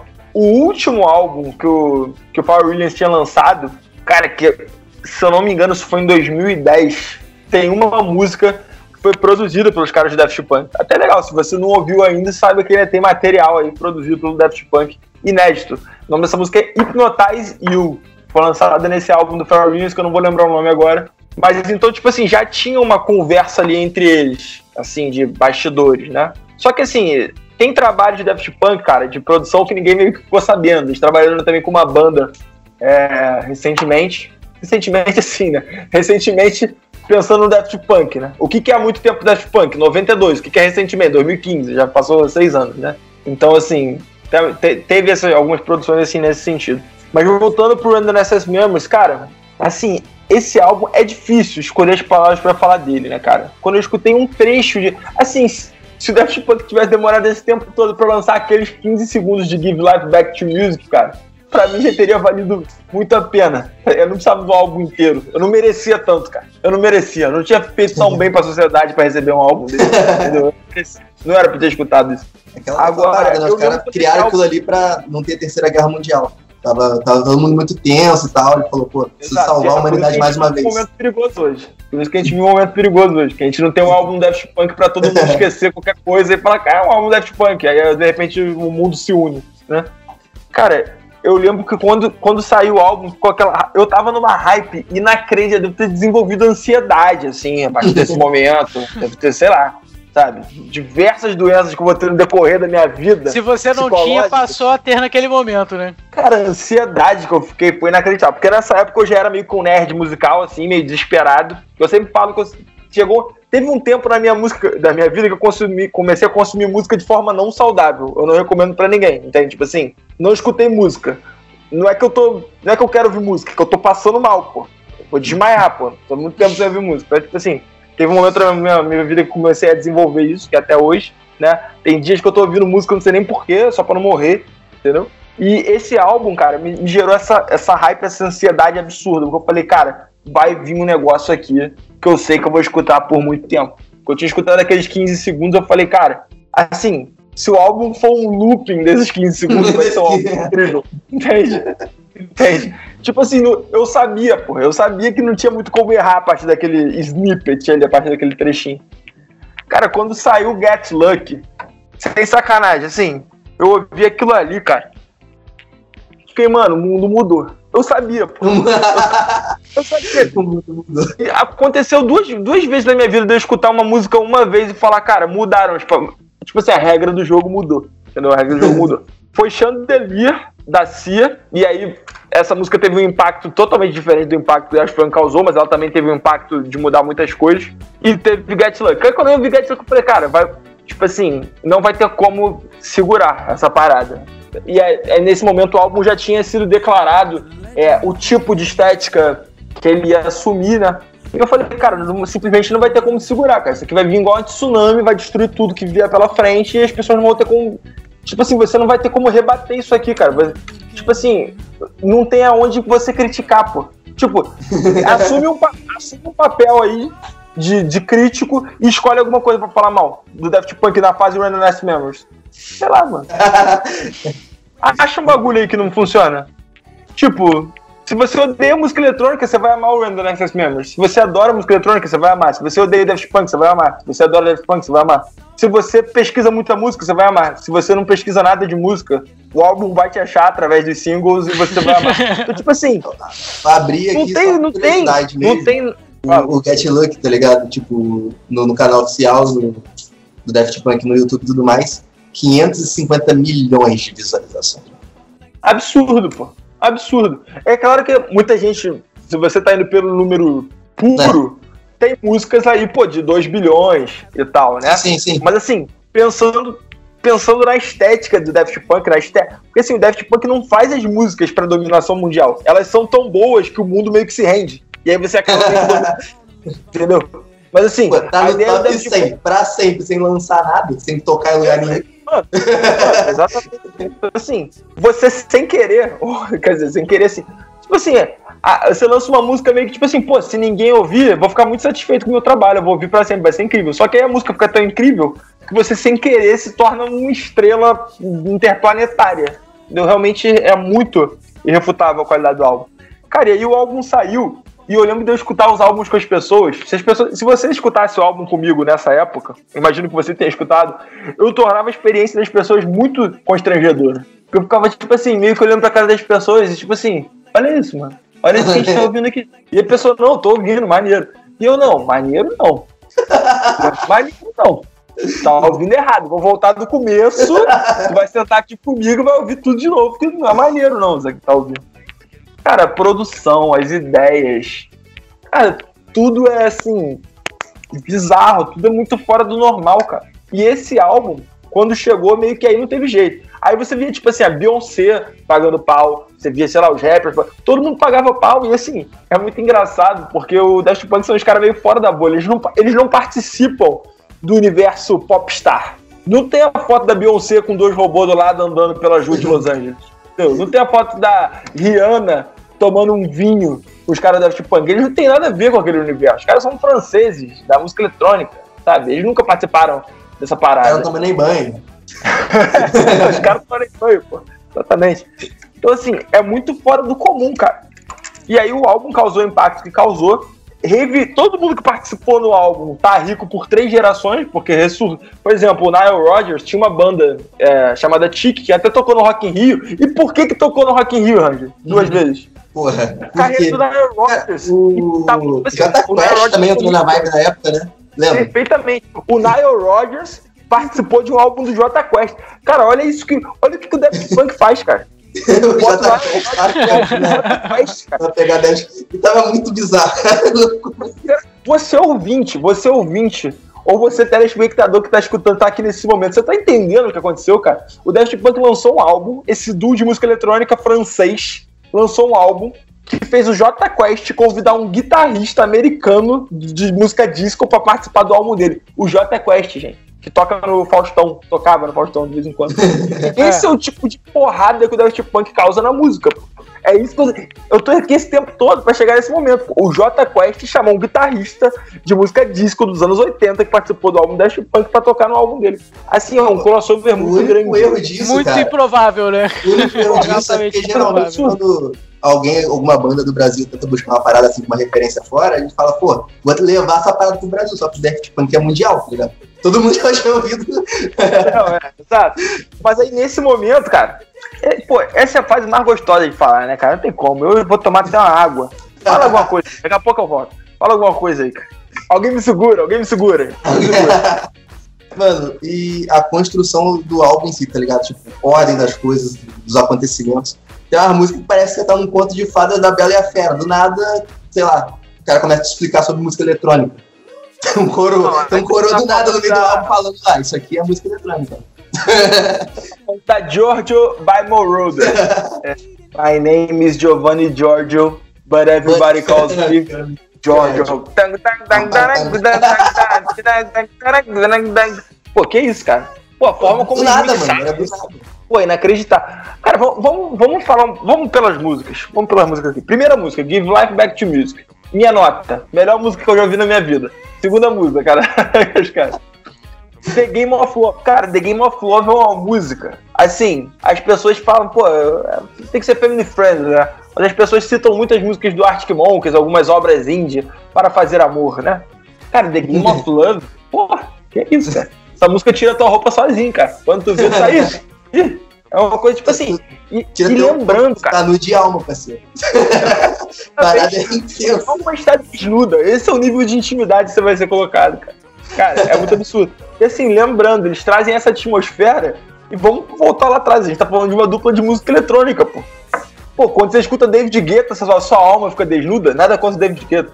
Mas no máximo você vai levantar um copo de vodka com energético. Mentira, É, eu gosto é o momento de você ir no banheiro e ir lá encher seu copo. Sinto muito, né, diga. Só que aqui o- o- a barra tá muito lá em cima. Depois tem a Giorgio by Moroder, que é essa música que é incrível, que é o do Giovanni Jorge, que é um dos caras percussores é, da disco music, também da música eletrônica, né? Então, assim, o Inclusive, álbum meio que ele vai Re- Teve um reânimo pra voltar por causa deles, né, cara? É, Olha o Giovanni importância da. Jorge lançou um álbum depois. Tipo assim, cara, o Daft Punk acendeu a alma de um senhor de 115 anos de idade, cara. O cara lançar um álbum tipo com música com a Britney Spears. Tu acha que um senhor de 115 anos de idade, pra ter vontade de chamar Britney Spears pra lançar música, pô, ele tem, Tá ele com tem muita que, ele vontade, mano. Não, Tem a que querer dele foi muito. mudada com o álbum. Ele tem ouviu o álbum acender do uma caralho. chama. Tem que acender uma chama dentro desse cara. Que assim, desde 74 esse cara não sentia essa vontade de lançar um álbum. Tá ligado? E aí você tem a música com o Julian Casablancas, incrível. O, o, o som, o, a Instant Crush, o som da voz do Julian, escolha incrível. Tem a Lose Yourself to Dance com aquela É guitarrinha preferida Lose Yourself to Dance é minha música preferida do álbum, velho. a Lose Yourself to Dance. É Lose Yourself to Dance primeiro, e segundo é Instant Crush. Hum, deixa eu ver. Terceiro tempo. Get Lucky. Terceiro, é porque eu ouvi muito. Get Lucky ela tem que ficar em terceiro. Justo. Aí Touch também. Touch ela mexe no. Touch. Ah, fiquei vendo essa pegada musical, cara. Pô, Ela que é a Bela Fera. cara. Isso Eu aí tocava da Bela Fera. É É, muita diversidade, cara. Tipo assim, você quer fazer um álbum que é referência aos anos 80? Você pega e faz, bum, 15 faixas com a guitarrinha vagabunda do Nair, va- vagabunda no sentido sapeca da coisa, não de ser ruim, né? Vagabunda no sentido gruvado da coisa. E você pega e faz 15 faixas. Não, cara, aí você tem uma faixa com o Julian Casablancas explorando os vocais diferentes. Aí você tem o Giovanni Jorge fazendo uma faixa incrível, mixando uma história contada com a música eletrônica. Mano, essa música tem solo de bateria. Tipo, cara, quem consegue pensar tão fora da casinha assim, cara? Mesma coisa no álbum, sei lá, de música gospel, você convida o Max Cavaleiro de Sepultura pra cantar um trecho, tá ligado? Da Aline Barra. tipo assim, são coisas muito de universos diferentes você bota para funcionar É ali. quase um podcast, um podcast mixado e musicado a, a- direto, né? Quase É, isso. só que o tema do podcast é tipo assim, né, coisas do universo. Isso Aí aí. os, cara, os caras não satisfeitos com todos os pontos que ele vai te jogando pra um lado pro outro, no final, contact, parece que você tá viajando pro espaço na velocidade da luz com os caras, tá ligado? Foi embora. Tem músicas que eu considero perigosas, aí é o tipo de música que tira o cara de uma realidade faz volta, pô. O nível de diversão é muito alto, cara. Você não tem um aviso na capa de um álbum desse, isso tu perde. Mas assim, realmente é uma experiência de. Cara, sai do corpo, mano. Tu, tipo assim, pô, se tu tomar a bebida certa, no sofá certo, dar um play no álbum desse, são três dias, cara. Sai do corpo. Pra voltar demora, mano. Tá ligado? Não é assim, É aquele lance, tipo, é muito grande, cara. muito alto. Se tu tomar qualquer psicoativo dessa porra, você não volta normal mais não, mano. Tu foi embora pro espaço. Não. Tua, Vai tua e realidade volta. tá a, Vai e não volta. a anos luz daqui, tá ligado? Não volta. Você vai estar perto do cara, você vai ver uma alminha passando na tua frente. Fantasma não, isso aí é Jorge. 2013 escutou o Run tomar um negocinho, nunca mais voltou, fica flutuando aqui. ó. Tá flutuando até hoje aqui. Nunca mais voltou pro corpo. É isso, cara, é muita doideira. Então, assim, acho que a gente conseguiu, fez o melhor possível pra falar assim do que é esse álbum. Não tem jeito, galera. Você nunca deu esse play aqui, talvez você tenha até escutado, mas vale revisitar com cuidado, porque os caras fizeram com muito cuidado. Então, pra escutar, tem que ser no mesmo nível. Você tá mexendo tipo num livro de magia. Pensa isso, tá ligado? A Exatamente. parada é séria ali. Você não pode ir, ir emocionado. Exatamente. Cara, o falando muito rapidamente sobre o Grammy, cara. O Grammy é tipo assim. é, Existe a turminha do Grammy, né? Assim, tem artistas que brigam pelo Grammy porque eles são da turminha do Grammy. Assim, claro que são artistas super qualificados. Não, não chamam o cara, o Zé da esquina, pra, pra poder ganhar o. brigar pelo Grammy, né? São artistas qualificados. Mas tem uma turminha do Grammy sempre que aparece alguém de fora, você tem que passar pela triagem da turminha, que é primeiro você ganha, sei lá, artista revelação, sabe, coisas É. assim, até você chegar no álbum do ano, que é o, que é o mais disputado ali, que tá sempre Taylor Swift, Beyoncé, é, enfim, esses, esses medalhões assim. né? É, não tirando mérito, cara. Principalmente a Beyoncé, eu acho uma artista incrível. A Taylor Swift eu tenho muitas ressalvas. Não de ser artista boa ou ruim. E sim em relação a ela sempre ser candidata a melhor álbum do ano, sabe? Eu acho que tem muita coisa sendo lançada pra ela estar sempre lá. Mas assim, ressalvas só até aí. A Beyoncé tá sempre lá. Enfim, vários artistas estão sempre lá. Sabe o que o Daft Punk tem a ver com essa turminha? Mas assim, é uma coisa que não tem nada a ver. E aí o Random Access Memories foi indicado a melhor álbum do ano. Existe o prêmio melhor álbum de música eletrônica? Não. Indicado a melhor álbum do ano. Apesar de que eu, de que eu acho que eles ganharam o. Eles ganharam o melhor álbum de dance eletrônica, mas também foram indicados ao melhor álbum do ano. Cara, quando rolou esse Grammy, eu falei, pô, esse é um Grammy que importa. Porque assim, não me interessa muito saber qual álbum é melhor. Pô, sem querer diminuir, mas, por exemplo, qual álbum é melhor nesse ano? Ariana Grande ou, pô, Rihanna? Ah, pô, Rihanna ganhou. Cara, nem. Tipo assim, eu vou cagar e andar pro Grammy, vou escutar os dois álbuns, eu vou meio que achar qual que é o melhor e, tipo assim, qual ganhou. Eu não vou escutar mais um ou menos o outro por causa do Grammy, entende? É um Grammy que acaba que, pra mim, aos olhos de muitas pessoas, representa pouco. Porque é uma galera que vai estar sempre brigando mesmo e todo mundo vai ouvir os álbuns e beleza. Agora, se o Daft Punk não ganhasse esse Grammy, cara, ia ser muito sofrido. Porque o Daft Punk não se sabe quando é que eles vão estar lá de novo. O Daft Punk é sempre um acontecimento de, de- posição de astros. A Marte se posicionou 45 graus em relação a Plutão. Então, beleza, vai vir uma música, será que.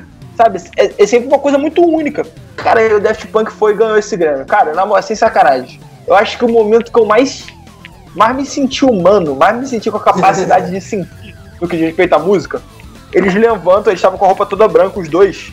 E, tipo assim, o Daft Punk tem uma certa pose, né? Os caras são robôs, né? Então, O cara não sai, tipo assim, gastando a onda pelo, pelo festival, né? Tomando cerveja. Provavelmente o cara nem lá tava, tá ligado? Não era nem ele. Mandaram dois malucos que arrumou, uma fica- grande revelação do podcast. Faz o recorte, tá ligado? Então, tipo assim, e aí anuncia o Daft Punk, e aí eles se levantam, Ranger. E, pô, eles esquecem que eles estão no Grammy, pô. Eles dão um abração, brother. Que um meio que levanta, tipo assim, hey, hey, hey, hey, tá ligado? E eu falei, caralho, até os caras estão perdendo a linha. Porque eles sabem que esse Grammy, cara, esse Grammy foi o mais importante que eu já vi na minha vida, porque esse significou alguma coisa. E, tipo assim, ganhar Grammy por ganhar Grammy, todo ano tem, entendeu? Legal, tu ganhou, deve ser incrível. Mas, tipo assim, esse Grammy, cara, era a vitória da arte em relação à patotinha, pô. Tipo assim, é um álbum tão incrível que não tinha como você não dar, pô. Iam tacar Não, fogo mas foi cara. muito disparada de tudo que tinha. Ia ser contra a opinião mundial. É uma época, tá ligado? Você tava com alguma ideia pra lançar algo diferente? Você achava que fosse, sei lá, mudar o mundo?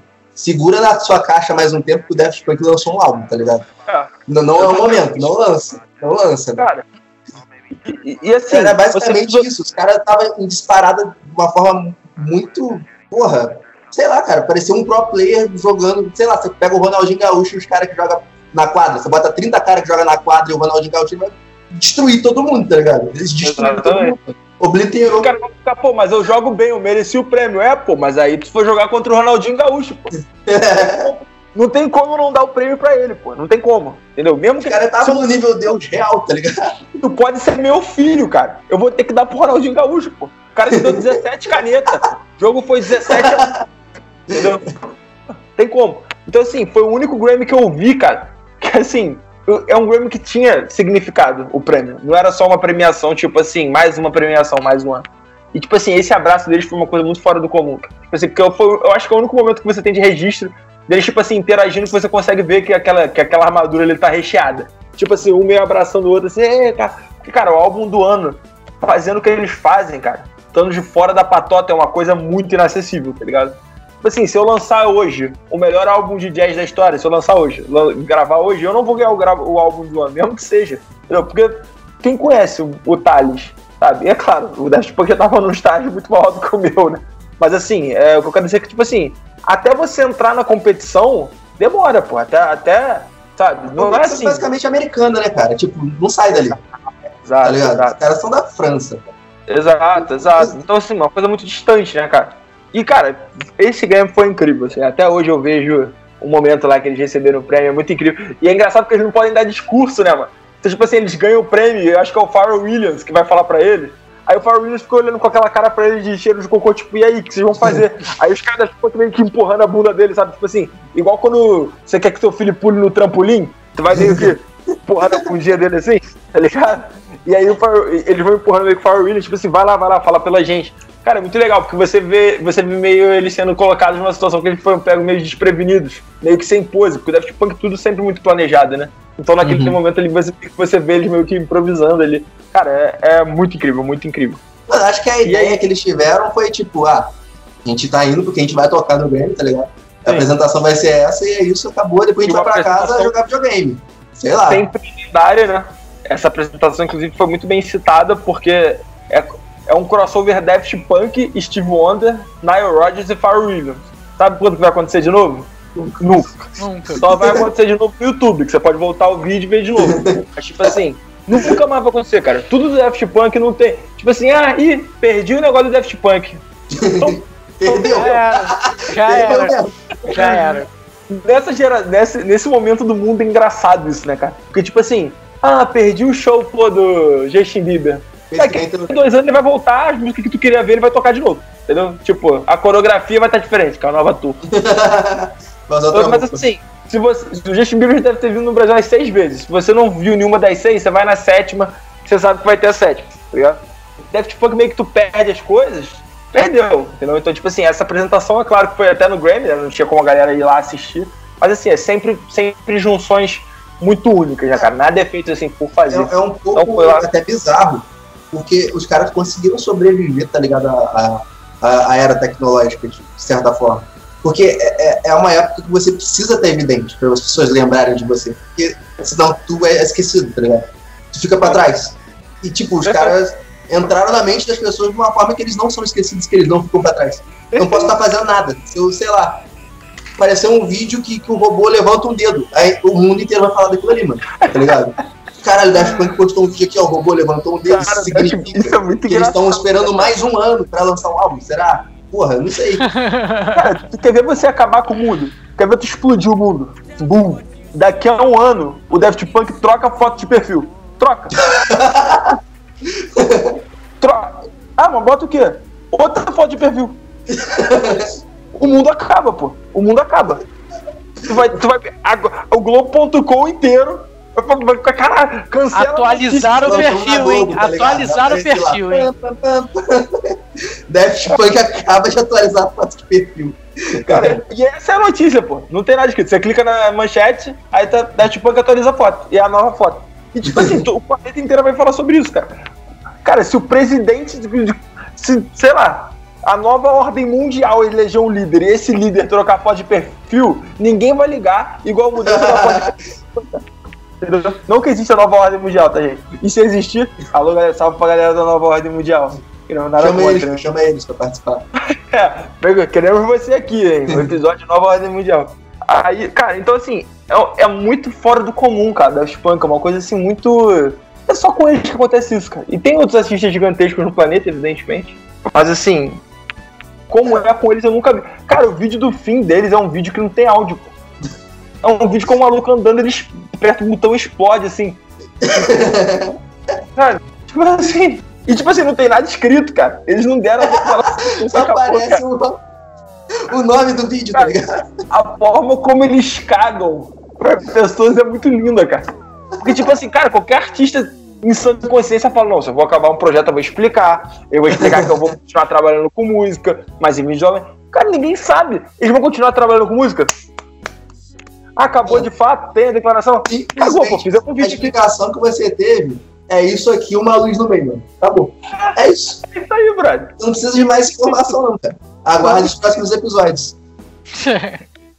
cara, tudo é muito artístico, né, mano? Tipo assim, a gente é, é desacostumado com isso, né? Assim, é, eu ia falar da, da, declaração de um artista, que não tem nada a ver, mas só pra contextualizar. Imagino que muitos conheçam o Tia, que é o artista de pagode, e ele lançou um DVD né? Tipo, deu 11 meses o DVD, ele teve uma reunião, reunião com a gravadora dele, e a gravadora dele chegou com, tipo assim, dois ou três projetos de gravação diferentes para ele fazer depois de 11 meses. Aí ele falou, pô, vocês estão malucos? 11 meses saiu, gente. Tem gente que nem ouviu ainda, entendeu?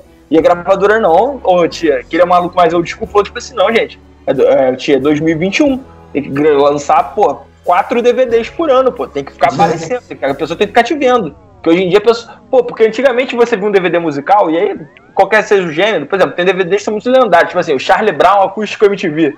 Foi um DVD que muita gente viu, né, cara? Tem DVDs que meio que tomaram uma proporção grande. E, tipo assim, não precisa ficar gravando um por ano. Você grava um e a galera é música, gente, não é filme. Você, filme muitas vezes é uma vez só. A música você pode continuar ouvindo. Mas é. hoje em dia não é, mano. Hoje em dia tem que ser uma metralhadora, sair lançando coisa. E o Daft Punk, pô, respeita isso legal, né? Porque 15 anos sem lançar um negócio e ainda assim é um artista. Todo mundo tá em desespero absoluto para saber. É, é, uma questão muito assim, igual. Muito provavelmente a maioria das pessoas não sabia nem o que era Daft Punk antes do Run Memória. Ainda mais dessa nova geração pessoal que nasceu aí no século XXI e tudo mais. Não, sei lá. Não, não, é, não é, tá ligado? Eles nasceram com outras coisas acontecendo, já, já tinha muita informação. Não era uma parada igual a gente, tipo, passou uma parada na TV, eu não sei o que é aquilo, eu nunca vou descobrir, porque eu, tá ligado? Não tem como eu descobrir, tá ligado? Sim. E antigamente era assim. Hoje Exato. você consegue tudo muito fácil, então. Por, por, exemplo, o cara que nunca teve contato com, com esse antigo, que não tem a, a história, o histórico do Daft Punk, ele consegue sentir a mesma sensação de tipo, caralho, mano, isso aqui, porra, mudou, tá ligado? A música, before Run Access Memories e, e After, tá ligado? É outra coisa, cara. cara é um marco é um marco, é um marco musical, tá ligado? O álbum. Sim, cara, eu vou falar uma coisa assim que é até bem discutível, porque tudo que eu falei aqui até agora, imagino que muitas vezes eu falei para muitas pessoas na minha vida, ela falou, é, faz sentido, Thales. Agora, a próxima coisa que eu vou falar, a pessoa fala, pô, Thales, tu é um dos Daft Punk, tu tá pagando pau pra você mesmo, né? Tipo, pô, não faz, não faz sentido, tipo assim, é muito, calma. Cara, mas eu acho que a estética de tudo, de tudo, assim, no mundo, mudou depois do Memories, tá ligado? Por quê? Por que, que eu acho isso? Porque o Random Access, Random Access Memories, o Random, vou falar Random a partir de agora, é mais fácil. Ele tem uma estética que sempre foi muito evitada de ser visitada até então. Tanto que muitos dos artistas, o Nile Rodgers, o George Moroder, eram artistas que já estavam sendo deixados de lado. Por quê? Se eles eram expoentes ali dos anos 80. Um guitarrista do Tic, líder da banda, e o outro um dos caras que, pô, inventou uh, também a disco music, a pegada mais de música é, eletrônica. Por que esses caras estavam escanteados? Por quê? Porque os anos, os anos 60 e os anos 70, elas são épocas que sempre foram relembradas. porque elas não são datadas. A estética setentista e sessentista sempre foi revisitada porque ela se blenda bem, ela se mistura bem com coisas que a gente ainda faz atualmente. Até 10 anos atrás ainda tinha um monte de bandas de rock que tinham como principais referências essas bandas da década de 60 e 70. Os anos, os anos 80 eram tudo muito exagerado, né, cara? Era tudo muito colorido, tudo muito brilhante. Então, tipo assim, era difícil você usar aquela estética como influência para as coisas que você tava, porque todo mundo via que era uma referência direta dos anos 80 e hoje em dia ninguém mais tem isso na cabeça, cara. Mas eu cresci com os anos 80 sendo chamado de brega, pô. Ah, os anos 80 é brega, olha que breguice. Ah, olha isso aqui que brega, olha isso aqui que brega. Os anos 80 sempre eram relacionados a coisa brega.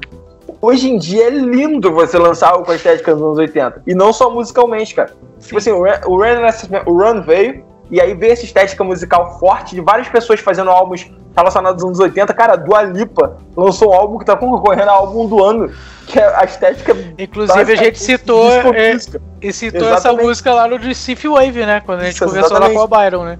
A Caio Minogue lançou um álbum chamado Disco, cara, em 2020, cara. Sim. Sabe quando que isso ia acontecer em 2011? Nunca. Ninguém ouvia. Você fez, pô, disco? Tá de sacanagem aquela época de é Cara, qual que é a estética de Stranger Things, cara? Um dos maiores é hits toda, aí. É toda retrô, mano. É tudo, tudo retrô. É só cara, é, essa pegada é Cyberpunk, em geral, eles fizeram voltar pra...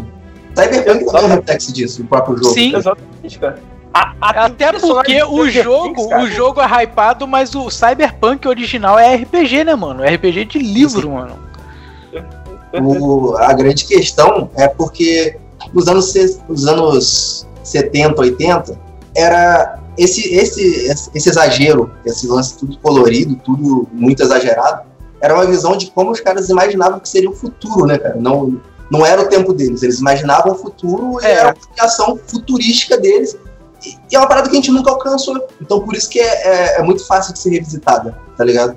Porque é, ela se tornou. querendo ou não, ainda é atual. Querendo ou é. não, ainda é atual. Porque, porque não, não, chegou nesse tá Não chegou ainda. Eu, eu, entendo o ponto de vocês, mas assim, hoje em dia a, a visão é essa. Mas até, a, a, até o momento pré-run, reviver isso era considerado uma coisa meio idiota. Porque, tipo assim, você é. pensava, nossa, olha o que, que esses caras pensavam. Nossa, olha as calças que os caras usavam. Já pensaram nisso antes. Tipo, as baterias zona eletrônica, tudo esquisita. O Ren, cara, fez isso ficar incrível. Tipo assim, o Ren girou a chave na cabeça das pessoas, tipo assim, nossa, olha como era criativo esse, esse período. Uhum. a palavra. Eu nunca mais, depois do Ren, escutei brega ser relacionado com os anos 80, cara. E eu cresci eu cresci com os meus pais que viveram nos anos 80 falaram, nossa, aquela época era muito brega. Ai, não sei o que, não sei o que. Tipo assim, as músicas eram meio escanteadas, cara. E de repente esses caras voltaram. Pô, a gente volta no que falou. Depois do Ren, o George Morrow lançou um álbum com a Britney Spears, cara, participando do álbum. Cara, é só por uma isso que tsunami. eu muita veemência nesse lance que eu te falo que os caras, quando eles lançam alguma coisa, eles mudam o mundo, tá ligado? Muda o mundo.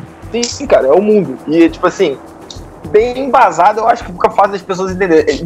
Muitas pessoas não vão se render a esse comentário. Falar, ah, não é possível. o cara tá falando que Stranger Things é filho do, do álbum do Daft Punk. E eu tô te falando, cara. Eu tô te falando que é porque eu lembro, cara. Eu, eu vi essas coisas acontecendo. Eu vi o Run chegando, Get Lucky, todo mundo ouvindo, aquela estética oitentista, fim dos anos 70 acontecendo. E de repente aquilo passou a ser legal, passou a ser bonito. Eu vi isso acontecendo. Eu, cara, teve uma época que, tipo assim, a gente reproduzia muitos anos 90, que era basicamente uma camisa preta e uma bermuda velha, entendeu? E os anos 80 era uma coisa brega, era uma coisa que, tipo assim, nossa, quem faz o trabalho de se vestir assim? Era muito fácil você reproduzir a estética dos anos 90, por exemplo, porque era estética simples, era uma estética quase de contracultura em relação ao exagero dos anos 80. Os anos 80 ninguém mais queria reproduzir, dava trabalho, ninguém queria mais, entendeu? Era brega. De repente, Daft Punk fez, todo mundo falou, nossa, incrível. Aí todo mundo fez. e logo depois veio o Bruno Mars. Conceitual, né? veio o Bruno Mars com. Não, é, não era exatamente as mesmas influências, ele não é tanto disco music, ele é mais, mais funk, soul music, né? É, mas também fazendo esse revival e tendo essa estética antiga, como. E fez, fez de forma muito parecida com o Daft Punk fez no Run. Tipo assim, voltar, voltar a usar instrumentos de verdade, ter um som bem limpo, bem musical. Pode ver, cara, sai perguntando pro pai da galera, o pai da galera adora o Bruno Mars hoje em dia. Ele acabou de lançar uma música incrível até recentemente num projeto dele, que é super musical, sabe? Assim, um monte som, os, os sons de instrumentos assim super bem tocados, os vocais super limpos e tipo assim, nada muito produzido, tudo bem bem orgânico. Então assim, o Bruno Mars veio com essa onda da 24 é, K-Magic, alguma coisa assim, não lembro exatamente o nome da música. Acho que é só 24K. É, mas também com uma onda. Veio uma outra música também que era uma onda deles andando assim numa, numa rua, o clipe, que tocou muito também. E tudo numa onda meio revival, assim, de épocas que tinham esse exagero visual e musical. E de repente tudo isso passou a ser lindo, cara. Você revisitar essa, essa época passou a ser lindo. Então, tipo assim, a Dua Lipa, que é uma artista que tá lançando o álbum em 2020, tá lançando com essa estética de relembrar e tá concorrendo ao álbum Sim. do ano, cara. Então, assim, é inacreditável o impacto. É inacreditável. Mas vamos adiante e, e falta a gente falar das músicas com o The Weeknd, né? Que aí eu acho que já é o início do fim. É o filho do robô, The né? Weeknd. Não, eu não quero falar. Foi aí que tudo acabou, maldito The Weeknd. Não, eu adoro o trabalho do The Weeknd. Mas assim, para mim, os trabalhos com o The Weeknd já são um trabalho que pisa um mindinho fora do que a gente vem falando aqui, no sentido de que tudo que o Daft Punk é, lança ser life-changing, assim, ser uma coisa irrefutável. Assim, eu convido vocês a irem no YouTube e verem quantas visualizações tem Starboy, que é a música que o Daft Punk fez com o The Weeknd. Porque muitas pessoas devem estar, pô, você tá de sacanagem, Natália. Você acha que Starboy foi relevante? Então vocês vejam aí é, o número de visualizações que tem. E foi essa música e também foi a, a última música do álbum dele, que me foge o nome agora. 1 bilhão e 800, mano. 1 bilhão e 800 milhões. Ou seja, teve um impacto razoável a Starboy. Né? Não, aprovação. Taxa de like no, vídeo. 8,3 milhões. 518 mil pessoas estavam com problema no fone de ouvido delas, tá ligado? Porque é a única explicação. Essa galera da internet, que a, internet a, a, galera da internet lenta que a música travou no meio. Maluco é, ele não gostei, ele tá no comentário, travou muito, não gostei. É. Minha internet estava muito ruim na hora, então eu não gostei da música porque a minha internet estava ruim. Porque fora isso. Exatamente. Né? Essa música é a primeira música de um álbum icônico, né? Do The Weeknd, que é Starboy, e a última música desse álbum é I Feel It Coming. Que aí já tem uma vibe bem Ren, já, essa música. É. Starboy é uma música bem diferente do Daft Punk, tá? É uma batida tipo de hip hop, assim, que é algo que o Daft Punk pouco fez na carreira. Talvez em faixas mais experimentais ali do, do homework lá atrás já flertasse com algum tipo de ideia nesse aspecto. É uma batida incrível. A batida de Starboy é sensacional. Mas assim, eu faço a pergunta: pô, se Daft Punk não tivesse lançado Starboy, não feito essa parceria com The Weeknd, o legado não seria muito diferente, entende? E, e, geralmente você não pode falar isso pro Daft Punk. Por exemplo, se Daft Punk não tivesse lançado Discovery, cara, tem artistas que não existiriam, entendeu? Tem coisas que não existiriam, pô. Tem coisas que só existem porque o Daft Punk lançou o Discovery.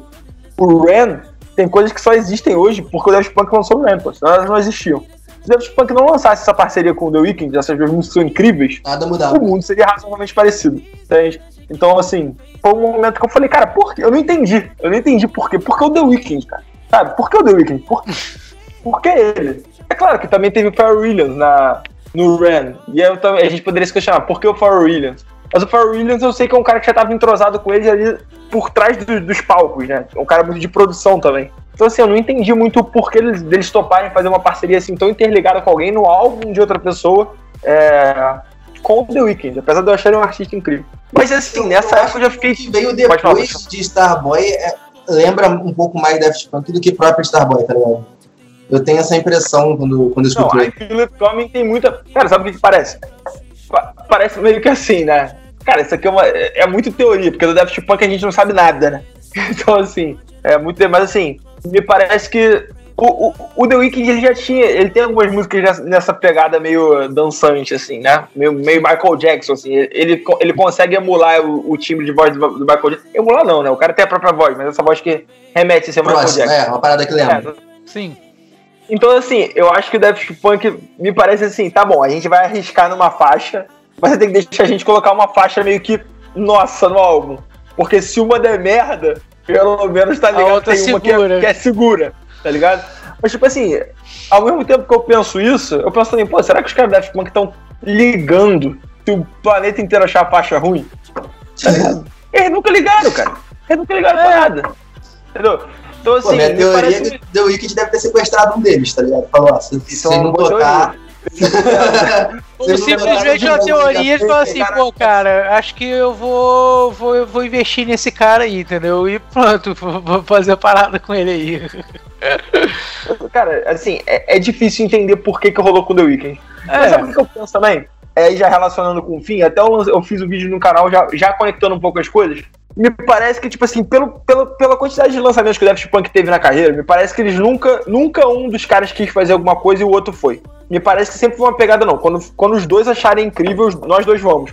Porque se fosse uma pegada, tipo assim, vamos supor que eu tenho uma dupla, eu e o Ransley. Aí, pô, eu achei uma coisa legal para fazer. Aí o Ranger fala, ah, então vou fazer, beleza. Mas quando eu quiser fazer também, tu vem, beleza. Eu acho que se essa fosse a ideia, o Daft Punk teria muito mais lançamentos no decorrer da carreira do que eles têm de fato, entende? Eu acho que eles só abraçam quando os dois chegam com tesão. E aí limita um pouco o número de projetos Sim. o número de ideias que eles estão afim de os dois abraçarem juntos. Essa coisa do The Weeknd, cara, me parece já muito que um quis e meio que já tava com muita vontade, o outro não tava tanto afim, e meio que, meio que, ah, não, tá, vamos fazer. E aí, para mim, pode ter sido o começo do fim, tá ligado? Porque assim, não, não me parece. Tipo assim, você consegue imaginar os dois caras da Daft Punk, tipo assim, caramba, recebeu uma proposta do Weekend, The Weekend, é justamente o que eu queria, sabe? Tipo, é uma proposta bacana pra qualquer um, mas sabe? Me parece muito que talvez um seja próximo do The Weeknd ou próximo do som, e um queria meio que o outro, tipo, ah, vamos. E quando, a partir do momento que, ele, que um começou meio que a abrir mão, falou, pô, será? Que vale a pena então a gente continuar com o Daft Punk, meio que cada um fazer as, as suas coisas meio que individualmente é. com o Daft Punk, sabe? E, é. e aí passaram-se mais alguns anos assim, e meio faz que. Sentido, faz sentido. E meio que, tipo assim, deu uma brochada criativa. Eu acho que eles perderam o timing do. Perderam o timing assim, né? Pensando que, tipo assim, ah, a gente nem ficou com tesão de lançar uma live dessa vez, em 2017. E aí passaram-se mais alguns anos, eles têm algumas produções que eles fizeram assim, é, sem, sem lançar com o nome deles, vamos dizer assim. E aí meio que chegou uma data que falou, cara, não tá rolando, né? Tipo, não tá dando tesão de. Tipo assim, o Alive, a, gente, o Alive a galera já esperava alguma coisa, não veio, a gente esperou mais quatro anos e também não pintou uma, uma fagulha ali criativa. Será que. Mas, tipo assim, eu tenho as minhas ideias, você tem as suas. Será que não vale a pena? E a gente encerrar um bagulho que já é lendário do que lançar um álbum que corre o risco de não satisfazer por a gente? É, ué, porque no, no, no, na questão principal, cara, a obra tem que satisfazer o artista, não tem que satisfazer o. Né? Público, né? O público tem que ser. A obra tem que ser perfeita pro artista, né? E quando chega um tempo, de repente, né? A gente vê isso muito não só com eles, mas com banda, galera toda, né? Tipo, quando começa a ter muita divergência com, com as coisas, ou até um vai para um caminho outro por outro, é até natural, né? Até sadio e melhor que até aconteça isso, né? Do que começar um monte de briga e, né, e é, problema, é. né? Cara, uma coisa que acontece agora com mais frequência até, né? Porque a tecnologia ajuda bastante. É, por exemplo, um artista acabou a carreira ali, geralmente acabou, é, mais recente agora começa rolar ser mais por morte, né? Os caras morrem e, tipo, acabou a carreira, o cara morreu. Aí eles pegam todo o material cru e começam a reproduzir e lançar mais coisa para encher linguiça e fazer dinheiro com aquilo, tá ligado? Perfeito. Rolou isso com o Michael Jackson, rolou isso com o XXX. Não, o Michael Jackson lança, lança álbum até hoje, pô. É. Amanhã sai um álbum novo do Michael Jackson. Eles pegam um, um refrão que o cara tem gravado. Michael Jackson, se bobear, lançou mais álbum depois de morto do que antes. Mas, cara, o Daft Punk é, é, é, um, é, é um grupo que eu gostaria que, tipo, se, se eles acabassem assim, eu pegasse prostituição, deve ter muita coisa boa, mano. Tipo, descartada, tá ligado? Ah, sim. Com certeza, mano. E, tipo assim, no que diz respeito a gente continuar escutando os caras, eu acho que eles vão se manter. Cara, se um deles não quer ter mais carreira musical, eu acho que tipo assim, vai vir mais música no mundo da cabeça deles. Mesmo que não sejam os dois juntos, pelo menos um ali ainda eu imagino que ainda tem uma pegada de, de, de criação. Então, ainda assim, ainda assim, não é como se os caras, tipo, os caras não morreram, entendeu? É, exatamente, os caras não morreram. Os caras não morreram. Então, assim, vai vir mais coisa, mesmo que seja individualmente. Ou não, né, mano? É isso que é é, né? aí, tipo assim, não, tô, um, um chega e fala a declaração, não, vou lançar um álbum. Aí passa 22 anos o álbum sai, tá Tudo no tempo dos caras. relógio lento. Mas assim, eu imagino que vem assim coisas, é, mesmo que não sejam coisas gigantescas, parcerias, eles participem na música de outros artistas, meio que como eles fizeram como o Daft Punk no álbum The Weeknd. Eu acho que vem mais coisa, mas assim, eu acho que no caso do Daft Punk, cara, tinha muito a se perder lançando algo que não fosse do mesmo nível, sabe? Tipo assim. É, eles botaram o patamar lá em cima, né? Você não podia descer é, um pouco. Eu, eu, vou dar um nome aqui, cara. O, o, o Bon Jovi é um artista que eu gosto, mas, pô, ele se diverte lançando álbum ruim. É o que ele faz, pra tá É como ele se entretém. O Bon Jovi, cara, o Bon Jovi tem uma discografia com muito álbum ruim. Muito. Tem álbum que você escuta e você fala, cara, inacreditável, cara. Tipo assim, não é. Assim, você fica indignado, cara. Como que o cara lançou aquilo com o nome dele, cara? Sabe? Tipo assim, pô, a banda leva até o nome, mano. Pô, tu lançou isso aqui, sabe? A, sabe, sabe quando tu aprende a tocar violão e tem, tipo assim, tem três acordes do violão e tu escreve uma música com 15 anos? É um, imagina 12 dessa, uma atrás da outra. Alguns, alguns álbuns do Bon Jovi são assim, tá ligado? Assim, é inacreditável. Então, o Bon Jovi é um cara que ele sabe assim, ah, não, eu vou lançar álbum sempre de dois em dois anos, porque a galera compra. E aí, se não for tão bom eventualmente, problema de quem tá ouvindo. Minha carreira tá aí. entendeu? tipo, não liga tanto. Agora, no caso do Daft Punk, ele não pode. O que se tem a perder é muito grande, cara. Não pode errar, né, mano? A máquina. Pô, vocês lançaram o Ram, mudou o planeta Terra. Agora vocês lançou álbum, tipo assim, ah, lança aí mais música aí. Chama os meninos pra escrever uma música bonita pra gente, não sabe? Não tem como. Então, tipo assim, é uma pressão grande. Então, se os caras estão sentindo que eles não estão no pique igual, cara, vale mais a pena, tá ligado? Encerrar e meio que eles continuam lançando coisas aí individualmente. É, mas eu acho que, que o projeto. Eu queria, gostaria muito que voltasse, mas eu acho que não volta, cara.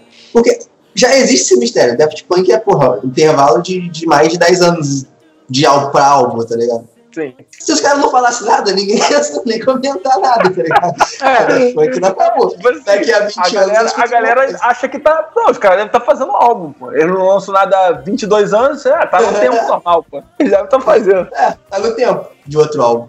Mas os caras é. chegaram e se pronunciaram, isso é, é, Tá ligado? É. Tem força. É, cara.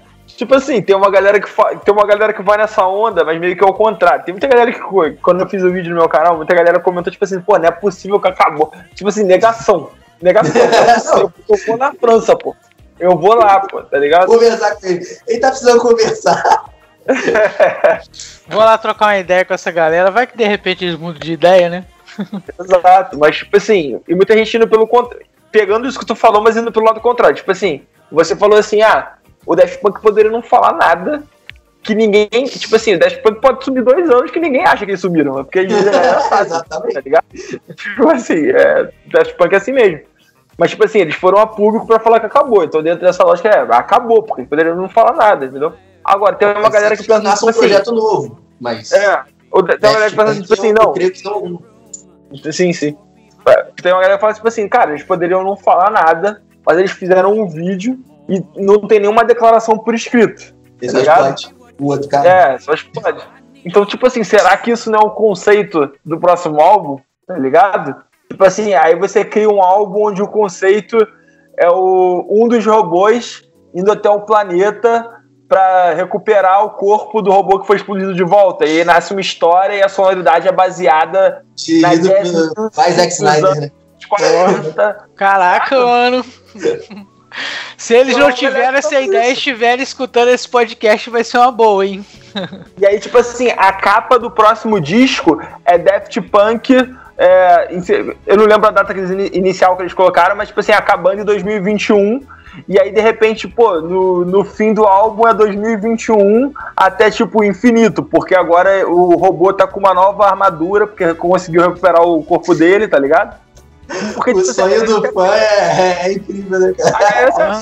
é legação. É muito difícil, cara. Tipo assim, eu preciso ver os caras sem máscara e falar, galera, acabou, pô. Acabou, vai, vai outra coisa.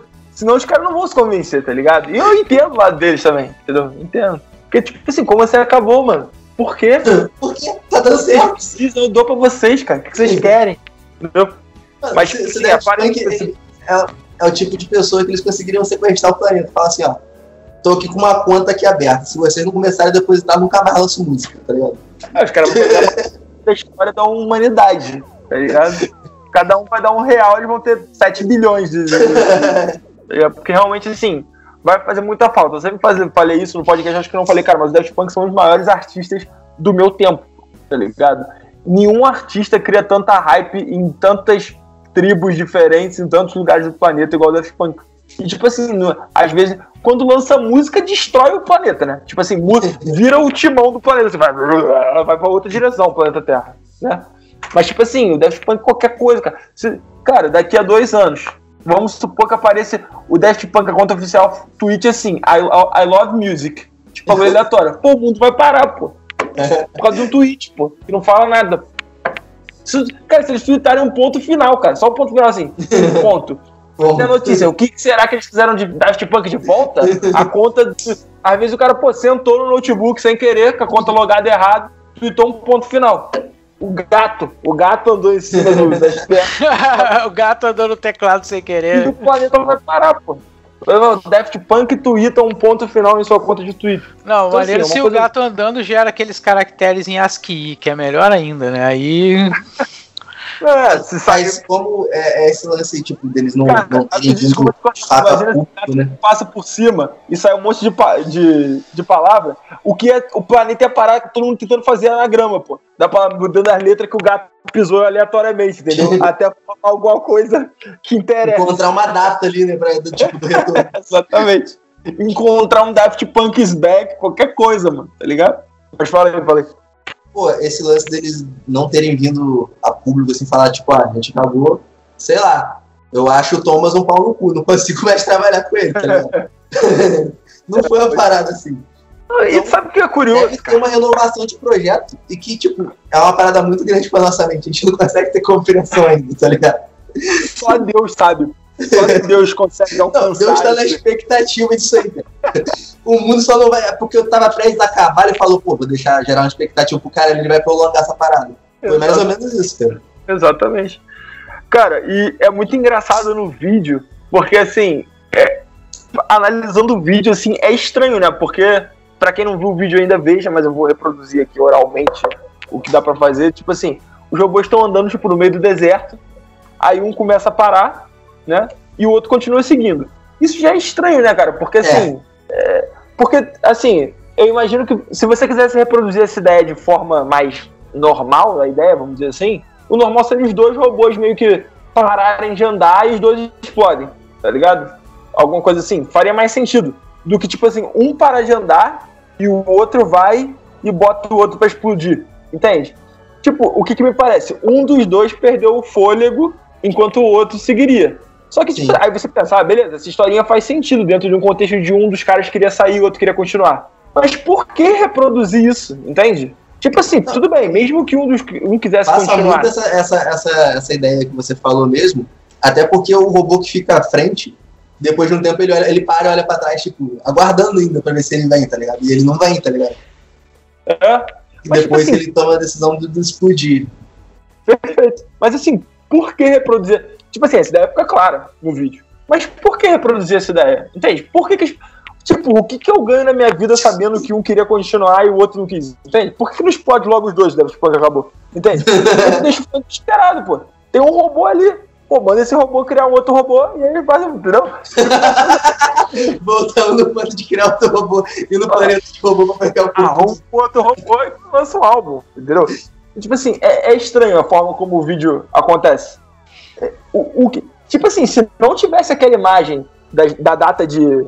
Tipo, uma data e 2021 e o Daft Punk, tipo assim, como se, tivesse, como se fosse uma lápide, pô, as pessoas iam estar em desespero absoluto, cara. Porque, assim, só aquilo que dá noção de término mesmo. Mas, tipo assim, pegar e explodir um robô e o outro tá vivo, tu fica assim, pô, tá, e aí? Tipo, que, sabe? É, é, é um, o conceito do vídeo do robô explodir é interessante, mas o fato de um explodir o outro é meio confuso, assim. Mas já, já tinha rolado uma parada parecida antes. Tem outros videoclipes deles com essa mesma pegada, tem que eles usam até. Eles tentam se disfarçar de humanos e todo mundo é robô, tá ligado? Tem, tem umas bizarrices. Então, tipo, é meio difícil você pegar. Se tem um, realmente uma, algo para ser interpretado, você é só uma maluquice. Tipo, robô, é, robô. Pode ser Às só isso. Às vezes a gente fez um podcast aqui de duas horas e meia, os caras estão, pô, os caras são doidão, né? Os caras estão vendo em casa agora da França, cara, teoria dos caras, né, mano? É, realmente, mano. A gente começa a teorizar. O cara falou, pô, o que, que, você acha maneiro de botar no vídeo? Ah, porra, robô explodindo. Acho que é uma parada maneira. É uma parada legal. Só por causa disso, só porque é legal. Que nunca escutou Daft Punk teve essa ideia e falou, pô, vamos explodir um robô? Vai ser maneiro. É. Um explode o outro. O maluco nunca ouviu o Daft Punk. Tá cagando e andando, tá ali. Mas é isso. O Daft Punk é um negócio que eu faço questão de defender, assim, cara. Tem, tipo, eu gosto de deixar claro tudo, porque não por mais que, claro, todo mundo entende, né? Muitas pessoas entendem, mas assim, tem que ficar claro o que, que foi a parada. Eu acho que não pode parecer dois caras de, de máscara de robô. Sabe? Não, não pode ser esse legado. Cara, você tem que entender o que, que foi o Ren, o que, que foi a trilha do Tron, o que, que foi o Discovery. Sabe? Não pode ser uma parada, tipo, ah não, dois produtores ali. Não pode ser, entendeu? É aquele lance que, tipo, é a primeira vez que eu consegui entender o que é você ser muito fã de uma parada, tá ligado? Ao ponto de qualquer coisa que os caras fizessem, você fala, pô, tá certo.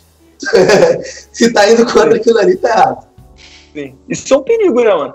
O Daft é, Punk lançar um álbum horroroso. É, é, faz a, não, é, é, a região, Eu né? que não sei nada de música. Eu não sei ouvir música. Porque o álbum, na verdade, é bom. Tá ligado? Eu vou, eu vou desconfiar de mim, não do álbum. Entendeu? É, pois é. Assim, pô, eu acho que eu sou um bosta pra ouvir música. Esse álbum é perfeito, na verdade. Tem que me adequar, eu tenho que me adequar até eu gostar desse álbum aqui, tá ligado? Esse é o padrão de, de qualidade dos caras. Mas é isso. Então, galera, né, pô, esse podcast curtinho que a gente teve agora, né? Falamos aí sobre muito sobre Daft Punk, mas uma hora tem que acabar, a gente tem que finalizar. Eu sei que vocês queriam escutar muito mais sobre Daft Punk, mas infelizmente a gente tem um problema de horário. Cara, na moral, tem, um, tem muita gente que ficou pelo caminho e não vai estar ouvindo isso. Mas tem, tipo assim, 10 pessoas que ficaram até aqui. São os caras meio que, tipo, a gente, estão em choque eles estão dentro, tipo, se não acaba, não, não acaba. Quando vocês acabarem, será o verdadeiro fim. Pois é. Se tiver gente falando a humanidade agora, o caminho tá no Não para de falar. Não tem mais a luz no fim do túnel, tá ligado? Não sei é, se a humanidade daqui pra para. É isso, e, Então eu deixo aí a palavra com o Thales aí para ele fazer o, o seu jabá. Perfeito, Lucas. Bom, galera que quiser saber de Daft Punk, claro que já tá sabendo bastante, né? Mas tem meu vídeo no meu canal, é, que é o Thales Queiroz Música. É, lá tem muito conteúdo musical, muita coisa de música eletrônica, é, muita coisa que foi adiada de 2020 esse ano a gente tá falando, então tá uma correria lá, dois vídeos por semana. Tô sempre respondendo a galera, para mim é ótima, forma de interação. Então se você gosta de algum artista, não tem a oportunidade de ficar trocando ideia com essa pessoa aí é, sobre esse artista, lá é o espaço, lá é a comunidade então colhem lá no YouTube Thales Queiroz Música. Então estamos crescendo, fica fácil de achar. Antigamente você digitava Thales, aparecia 250. Agora você escreve Thales Queiroz Música, já tô eu lá bonitinho com um monte de vídeo. E estão todos super convidados a colar por lá. O robô reconheceu, né, cara? O algoritmo. Exato. Exato, cara. É, e complementando aí o que o Thales falou, é, pessoal aqui que é mais voltado para da música, o Thales está uma collab com a gente, onde ele escreve algumas matérias também voltadas pro cenário musical. Então dá aquele acesso lá no, no, site da Super Hero Brasil, que vai ter lá matérias escritas pelo Thales, inclusive você consegue achar os vídeos já diretamente lá também. Perfeito. Geralmente ele aborda um tema. Sotaque, né? Pra quem, pra quem não gosta de ver carioca falando, não aguenta mais, o cara já ficou duas horas e meia ouvindo esse sotaque. Pode me, me, me tá comigo de forma escrita também, não tem que aguentar, é. tá tudo com S direitinho, não com X lá. E lá também tem o caminho pro, pros vídeos. É, complementando aí o que o Hans falou, né? Também, a, além de acessar a página Super Hero Brasil, que é onde está hospedado esse podcast, e também está hospedado o Audio Hero, né? Que é o nosso podcast semanal, com bastante cultura pop, geek, nerd aí, galera que gosta de filmes, séries, quadrinhos, livros, enfim, toda essa cultura pop aí, né? Pode seguir lá, arroba Super Hero Brasil, em todas as redes Tudo sociais. Tudo que o Daft Punk influenciou, vocês acham lá no, no áudio. Exatamente. Inclusive, muito Tron também, né? e, além disso, né? É, a, e além disso, também, lembrar todo mundo que a gente faz uma livezinha aí de vez em quando na Twitch, né? Que é o, o Boteco da Twitch, que a gente faz aí tentando umas duas vezes por semana, pelo menos, fazer umas lives musicais de músicas variadas, ou de músicas de jogos, eletrônico. Aí então, galera, quem quiser acessar aí é só procurar o arroba Boteco da Twitch, tá? É Boteco com BU, tá? então, quem quiser acessar lá, procura na Twitch, arroba Boteco da Twitch. Mais uma vez agradecendo aí, né, ao Thales e ao Hansley pela participação. Até o próximo, então, Music Hero. Galera, muito obrigado a todos vocês que escutaram a gente aqui e tchau!